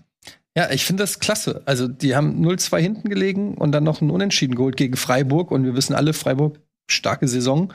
Ähm, und das ist eben, das macht den Abstiegskampf so schön spannend. Deshalb finde ich es gut, weil Bielefeld gibt sich hier nicht geschlagen. Die sagen nicht, okay, komm, war, ist eine schöne Saison, Abschiedstournee oder so, sondern ähm, die sagen, ja, okay, gucken wir mal, wen wir da noch mit reinreißen können. Wenn wir auf die Tabelle gucken, Bielefeld 17, Augsburg 18, Stuttgart 18, Wolfsburg 20, Hertha 21. Also ähm, das ist echt ganz schön spannend und deshalb freut mich das dann, wenn Bielefeld auch Selbstbewusstsein sammeln kann. Und ich finde, so ein, so ein Unentschiedenes wie ein gefühlter Sieg, äh, wenn du da in der, weiß ich nicht, 87. Minute oder wann das war, irgendwann auf jeden Fall am Ende des Spiels noch den, den Punkt holst gegen so eine starke Mannschaft, die auf Platz, was, vier? Wo ist Freiburg? Vier. Freiburg ist jetzt vierter. Ja, ja jetzt vierter, aber vor dem Tag waren sie fünfter. Also das ist schon. Dritter waren sie, ja. Dritter, ja. Also. Man muss dazu sagen, ja. was vielleicht diesen Punkt aus Freiburger Sicht auch so ein bisschen den Punktverlust bisschen ärgerlich macht, ist, das waren schon noch zwei vermeidbare Tore. Also wir haben ja äh, Uphoff im Tor gehabt bei Freiburg und der sah bei beiden Toren überhaupt nicht gut aus. Insbesondere beim 2 zu 2 kurz vor Schluss, als er die kurze Ecke aufmacht und der äh, Bielefelder Spieler fast an der Grundlinie steht und dann quasi den noch ins kurze Eck flach reinhämmert. ich ich finde das 1-0 fand ich persönlich irgendwie komischer als das, also nee, das erste Tor von Bielefeld, also das 1 zu 2, fand ich aus Torwartsicht mhm. komischer, weil er da ja gar nicht hingeht. Beim 2 zu 2 muss man zur Ehrenrettung von Uphoff sagen, er spekuliert ja auf den Ball in die Mitte, die ja. Flanke, und die wollte lassen wir eigentlich auch schlagen. Der Ball ist ja abgefälscht worden von, ich glaube, Schlotterbeck war es, der den Ball dann noch ins eigene Tor abfälscht. Also der hatte halt vom Instinkt her war er richtig, aber dann kam halt der eigene Mitspieler dazwischen und hat den Ball dann ins eigene Tor abgefällt. Mhm. Bisschen ärgerlich. Aber ja, Uphoff hat das Ding schon so ein bisschen in die Bielefelder Richtung gedrängt, gedrückt. Ja, war jetzt nicht sein glücklichster Tag. Ähm, wenn er da ein bisschen mehr Fortune hat, dann denke ich, kann Freiburg dieses Spiel auch gewinnen. Gonzalo Castro haben sie verpflichtet im Winter. Ja. Der war äh, ohne Arbeitspapier, also, Ein Arbeitspapier. naja, also hatte keinen Verein. Das ist so eine richtig schöne Kickerformulierung. Ja. Mhm. ohne Arbeitspapier. Ähm, ja, äh, mal gucken. Wollte ich nur mal so sagen, weil mehr fällt mir nicht dazu ein. Was ich interessant fand, war, das ähm, habe ich jetzt im Kicker gelesen und im Nachhinein wurde es wohl von Streich angesprochen, dass die Freiburger sehr unzufrieden sind mit dem Rasen im neuen Stadion. Und mit dem in Berlin, aber das ist ein anderes Thema. Mhm. Der mit dem in Berlin sind alle unzufrieden, aber die Freiburger sind mit ihrem eigenen Rasen unzufrieden, Ja. weil der wohl sehr seifig und sehr rutschig sei. Also sie wässern den auch nicht mehr vor Spielen, was aber eigentlich bei vielen Bundesligisten Usus ist, damit der Ball besser rollt, dass du halt vor dem Spiel den Rasen einmal, Mhm. einmal wässerst, einmal die Sprenkelanlage anwirfst. Und das machen sie, haben sie jetzt gar nicht mehr gemacht gegen Bielefeld und dass sie sagen auch, dass ähm, ihr ähm, Ballbesitzspiel dadurch leidet, weil sie halt der, der Rasen nicht so gut sein, weil bei jedem, bei jedem Freistoß rutsche der ausführende Spieler aus und bei jedem, ähm, wenn man äh, einen Bogen läuft, rutsche man aus. Das sei schon nicht so schön. Ah, das ist ärgerlich. Wer weiß, wo Freiburg stehen könnte, wenn der Rasen besser wäre. Mhm. Ja, fragt man sich natürlich, wie kann das sein? Also, das ist ja mittlerweile jetzt auch ein Geschäft, was ein bisschen über Erfahrung verfügt, dieses Rasengeschäft. Also, da gibt es ja wirklich Aber musst du auch Erkenntnisse, wie baut man so ein Stadion. aber als HSV-Fan weißt du auch, dass das ja gar nicht so einfach ist. HSV hat ja seit Jahren Probleme mit dem Rasen, ja, aber weil das sie liegt auch am Licht. Einfach, weil am je größer das Stadion, desto we wenn weniger Licht reinkommt, dann wächst der Rasen nicht und wird pimmelig und so. Schalke hat ein gutes System, kosten nur leider ziemlich viel Geld, aber vielleicht weiß Das ich ist Schalke egal. Schalke egal, die können ja den Rasen rausfahren. Hast du das gelesen, die, die Bonuszahlungen, Gehaltsgeschichten äh, da bei Schalke, die da noch rauskamen, was die so alle für Bonus, äh, was ein Ut zum Beispiel auf Schalke verdient hat und so? Gab es einen Artikel, glaube ich, im Kicker oder, oder auf Nee. Transfermarkt oder so. Äh, ja, müsst ihr euch mal durchlesen. Aber auf jeden Fall ganz, ganz nette Bonuszahlung, Punkte, Bonus und so, wovon sie ja dann offensichtlich nicht so viel hatten. Ich wollte eine ganz kurze Anekdote erzählen, weil ich das mitgekriegt habe. Ähm, Freiburg, haben wir überhaupt Zeit? Äh, Freiburg hat, äh, wollte reingrätschen in den Transfer von Eintracht Frankfurt. Eintracht Frankfurt ist seit Unfassbar. letzter Saison an einem französischen Stürmer dran, Colomouani, ähm, der ablösefrei ist im Sommer. Ähm, sie wollten ihn schon früher holen, sie wollten ihn schon im Sommer holen. Aber Nantes, der spielt bei Nantes, wollte zu viel Ablöse. Also hat Frankfurt gesagt, ja gut, dann holen wir ihn halt nächste, äh, nächsten Sommer umsonst. Findet Nantes natürlich nicht so geil und hat ein Angebot von Freiburg angenommen. Über 9 Millionen Ablöse. Für ein halbes Jahr? Äh, ja, angeblich. Also hat äh, es wurde so gesagt. Also Freiburg wollte den unbedingt, hat äh, Nantes ein Angebot gemacht über angeblich 9 Millionen, was Nantes angenommen hat. Ja. Der Spieler, die kommt trotzdem, die- Spieler kommt trotzdem zur Eintracht, weil äh, ist ja im Sommer ablösefrei, kriegt wohl 5 Millionen Handgeld. Und äh, da kann Nantes jedes Angebot von Freiburg abnehmen, äh, annehmen. Hm. Aber der Spieler ist halt mit Frankfurt angeblich einig. führt jetzt zu weit, aber ist natürlich auch ein riesen spannendes Thema, dass halt durch Corona viele Transfers einfach jetzt ausgefallen sind, weil die Ja. Vereine sich die Transfersummen nicht leisten. Der Trend können. geht zum Ablösefreien. Ja, aber das ist, wird für viele Bundesligisten noch ein Problem, weil der, das Geschäftsmodell von den meisten Bundesligisten baut darauf aus, dass sie Spieler billig kaufen und teuer verkaufen. Da Auf hat der anderen der Seite gibt es aber auch weniger Geld aus. Ja, gut, klar, aber wenn du zum Beispiel Gladbach ist ja das extremste Beispiel, die ja jetzt im Sommer, ich glaube, Zakaria läuft ja aus und Ginter Ginter. läuft auch aus und Ja. da kriegen sie, wenn sie halt Pech haben, Klar. keinen einzigen Euro. Und dann hast du Aber auch kein im Geld Fall jetzt bei Moani reinvestieren. siehst du ja, anstatt 9 Millionen Ablöse zu zahlen, zahlst du lieber 5 Millionen Handgeld. Spaß 4 Millionen. Das ist wahr, aber du bist ja die Frage wieder, in wie, wie, wie die, die, die wird ja quasi die Dose immer weiter nach unten gedreht. Du trittst ja quasi, musst ja da unten jemanden finden, der, bei dem es ja noch schlechter geht. Kannst du nur hoffen, dass du quasi mehr bezahlst an Handgeld und an Dings als England, Spanien, Ja. Frankreich. Aber das hast du ja auch bei Ablösen. Also im Ja. Zweifelsfall, wenn ein, Engl ein Premier League-Verein einen Spieler will, den die Eintracht will und der Spieler Ja, primär aufs Finanzielle achtet, hast du ja eh keine Chance. Also Das ist wahr. Aber das, ja gut, ist auch egal. Aber es wird, glaube ich, noch für ein, zwei Vereine zu Problem werden, dass halt dann Leute eher den Vertrag aussitzen, weil auch jetzt andere Vereine ja nicht mit Gehältern um sich werfen. Ist egal. Ist cool. aber es ist ein spannendes Thema, diese ganze Trans auch jetzt, was wir vorhin angekratzt haben mit Augsburg, Investoren und so. Also da wird sich wahrscheinlich in den nächsten Jahren wird sich eh vieles noch verändern. Weil, habt ihr eigentlich mitbekommen? Das Wintertransferfenster ist offen. Ja, ja, und es passiert könnten nichts. theoretisch Spieler wechseln, aber es passiert ja nichts. Ja, aber das liegt natürlich auch daran, dass jetzt äh, kurz vor der Winterpause plötzlich wieder äh, keine Spieler, äh, keine Spieler, keine Fans ins Stadion dürfen. Ich glaube, wenn jetzt die Auslastung so gewesen wäre wie vor zwei, drei Monaten, so mit zwei Drittel oder so, dann würde man vielleicht was anderes sehen. Aber jetzt haben natürlich die Vereine alle Schiss. oder auch nicht weißt, wie lange du ohne Fans bleibst. Exakt. Tja. Wie lange du unter, ohne Punkte bleibst, das äh, weiß man im Abstiegskampf auch nicht. Und deswegen hat sich Kräuter Fürth sehr gefreut, dass sie äh, zu Hause gegen Stuttgart einen ergattern konnten, ihren sechsten in dieser Saison. Ja, wie bewertet man das? Stuttgart, klar, wenn du gegen Fürth spielst, sagst du dir, das ist das Spiel, das muss ich gewinnen. Gerade wenn du im Abstiegskampf bist, das musst du gewinnen, egal wie gebeutelt du bist. Das sind die Punkte, die du brauchst.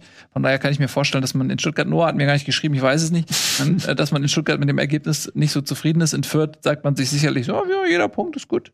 Mm, Es ist so, ich weiß nicht, es ist eigentlich für beide unzufriedenstellend. Also für Fürth braucht jeden Punkt, also braucht mehr als einen Punkt eigentlich, auch wenn es natürlich, auch, auch wenn du nicht davon ausgehen kannst, dass sie irgendjemanden schlagen, aber äh, wenn du schon unentschieden spielst oder 0-0 spielst, dann willst du eigentlich drei Punkte. Und Stuttgart hat sich jetzt nach der Rückkehr von Kalajdzic und, und gegen die schwachen Fürther wahrscheinlich auch mehr versprochen. Hm. Und lachst du so? Was? Was? nee, alles gut. Okay. Keine, keine Kritik. Hm. Ja, an, an deinen Worten. Okay. Ja, Okay. Ja. Stuttgart, ja, da geht, die gehen immer noch ein bisschen auf dem Zahnfleisch, ne? Also auch ein Kalajdzic, der ist jetzt wieder in der, in der Startelf, aber der ist ja noch gar nicht fit. Ich habe nur die Zusammenfassung gesehen, muss ich gestehen. Aber da hat man schon gesehen, dass Kalajdzic Präsenz der Mannschaft vielleicht gar nicht schlecht tut. Also es gab ja schon drei, vier Flanken auf seinen Kopf. Auch Sosa hat jetzt wieder jemanden gefunden, den er Mhm. da vorne anspielen kann. Aber Kalajdzic selber hat noch nicht so ganz wieder 100% ähm, da gewirkt, auch 100% körperlich da. Das dauert wahrscheinlich noch. Ähm, ja, ansonsten ein bisschen wenig von Stuttgart, wenn du halt gegen Fürth spielst und da dann du äh, lange Zeit brauchst, um überhaupt Chancen herauszuspielen. Ja, das ist das Ding. Ne? Jetzt, viele Spieler haben jetzt äh, Corona. Kalajdzic hat ja auch noch Corona, meine ich. Ne? Also, ähm, was lachst du? Ist er wirklich Wenn er Corona hat, kann er nicht spielen. Nein, nee, aber hatte der nicht jetzt Er hatte ja. Ja, ja, der zwar noch nach- Corona. Und das Ding ist halt bei, bei dieser Krankheit, dass du ja nicht weißt, wie die individuell verläuft. Sodass du jetzt nicht sagen kannst, bei einem Muskelfaserriss oder so sagst du dann, ja, okay, äh, je nach Schwere, ja, zwei Wochen, klar, und dann kannst du ungefähr den Wecker danach stellen. Aber bei Corona weißt du nicht, wie ist der individuelle Verlauf und ähm, wann ist der Spieler überhaupt wieder fit und zur Leistung imstande. Deswegen kann man, also kann ich dann auch mal ganz schwer sagen, okay, wie- weit ist der überhaupt schon? Und so viele Spieler infizieren sich ja derzeit irgendwie mit Corona, kann man ganz schwer Prognosen machen. Ja, und muss auch jetzt durchspielen gleich wieder im ersten Spiel, weil Mamouche ist ja auch nicht da. Der ist ja, auch beim Afrika Cup aktuell. Also da geht's dann auch wieder auf dem Zahnfleisch, der Kader. Ja. Afrika Cup ist nämlich gerade in Gange, der läuft und wer Fußball interessiert ist, kann ja durchaus dann auch mal zu, zur Tageszeit auch Spiele sehen. Ne? Ist nicht aktuell, läuft gerade aktuell ein Spiel? Ja, eben gerade hat Simbabwe gegen, was habe ich gesagt? Irgendwas. Na, gegen Simbabwe gegen, Gegen die Schweiz. im Afrika Cup. Gegen Senegal. Gegen Senegal. Ja.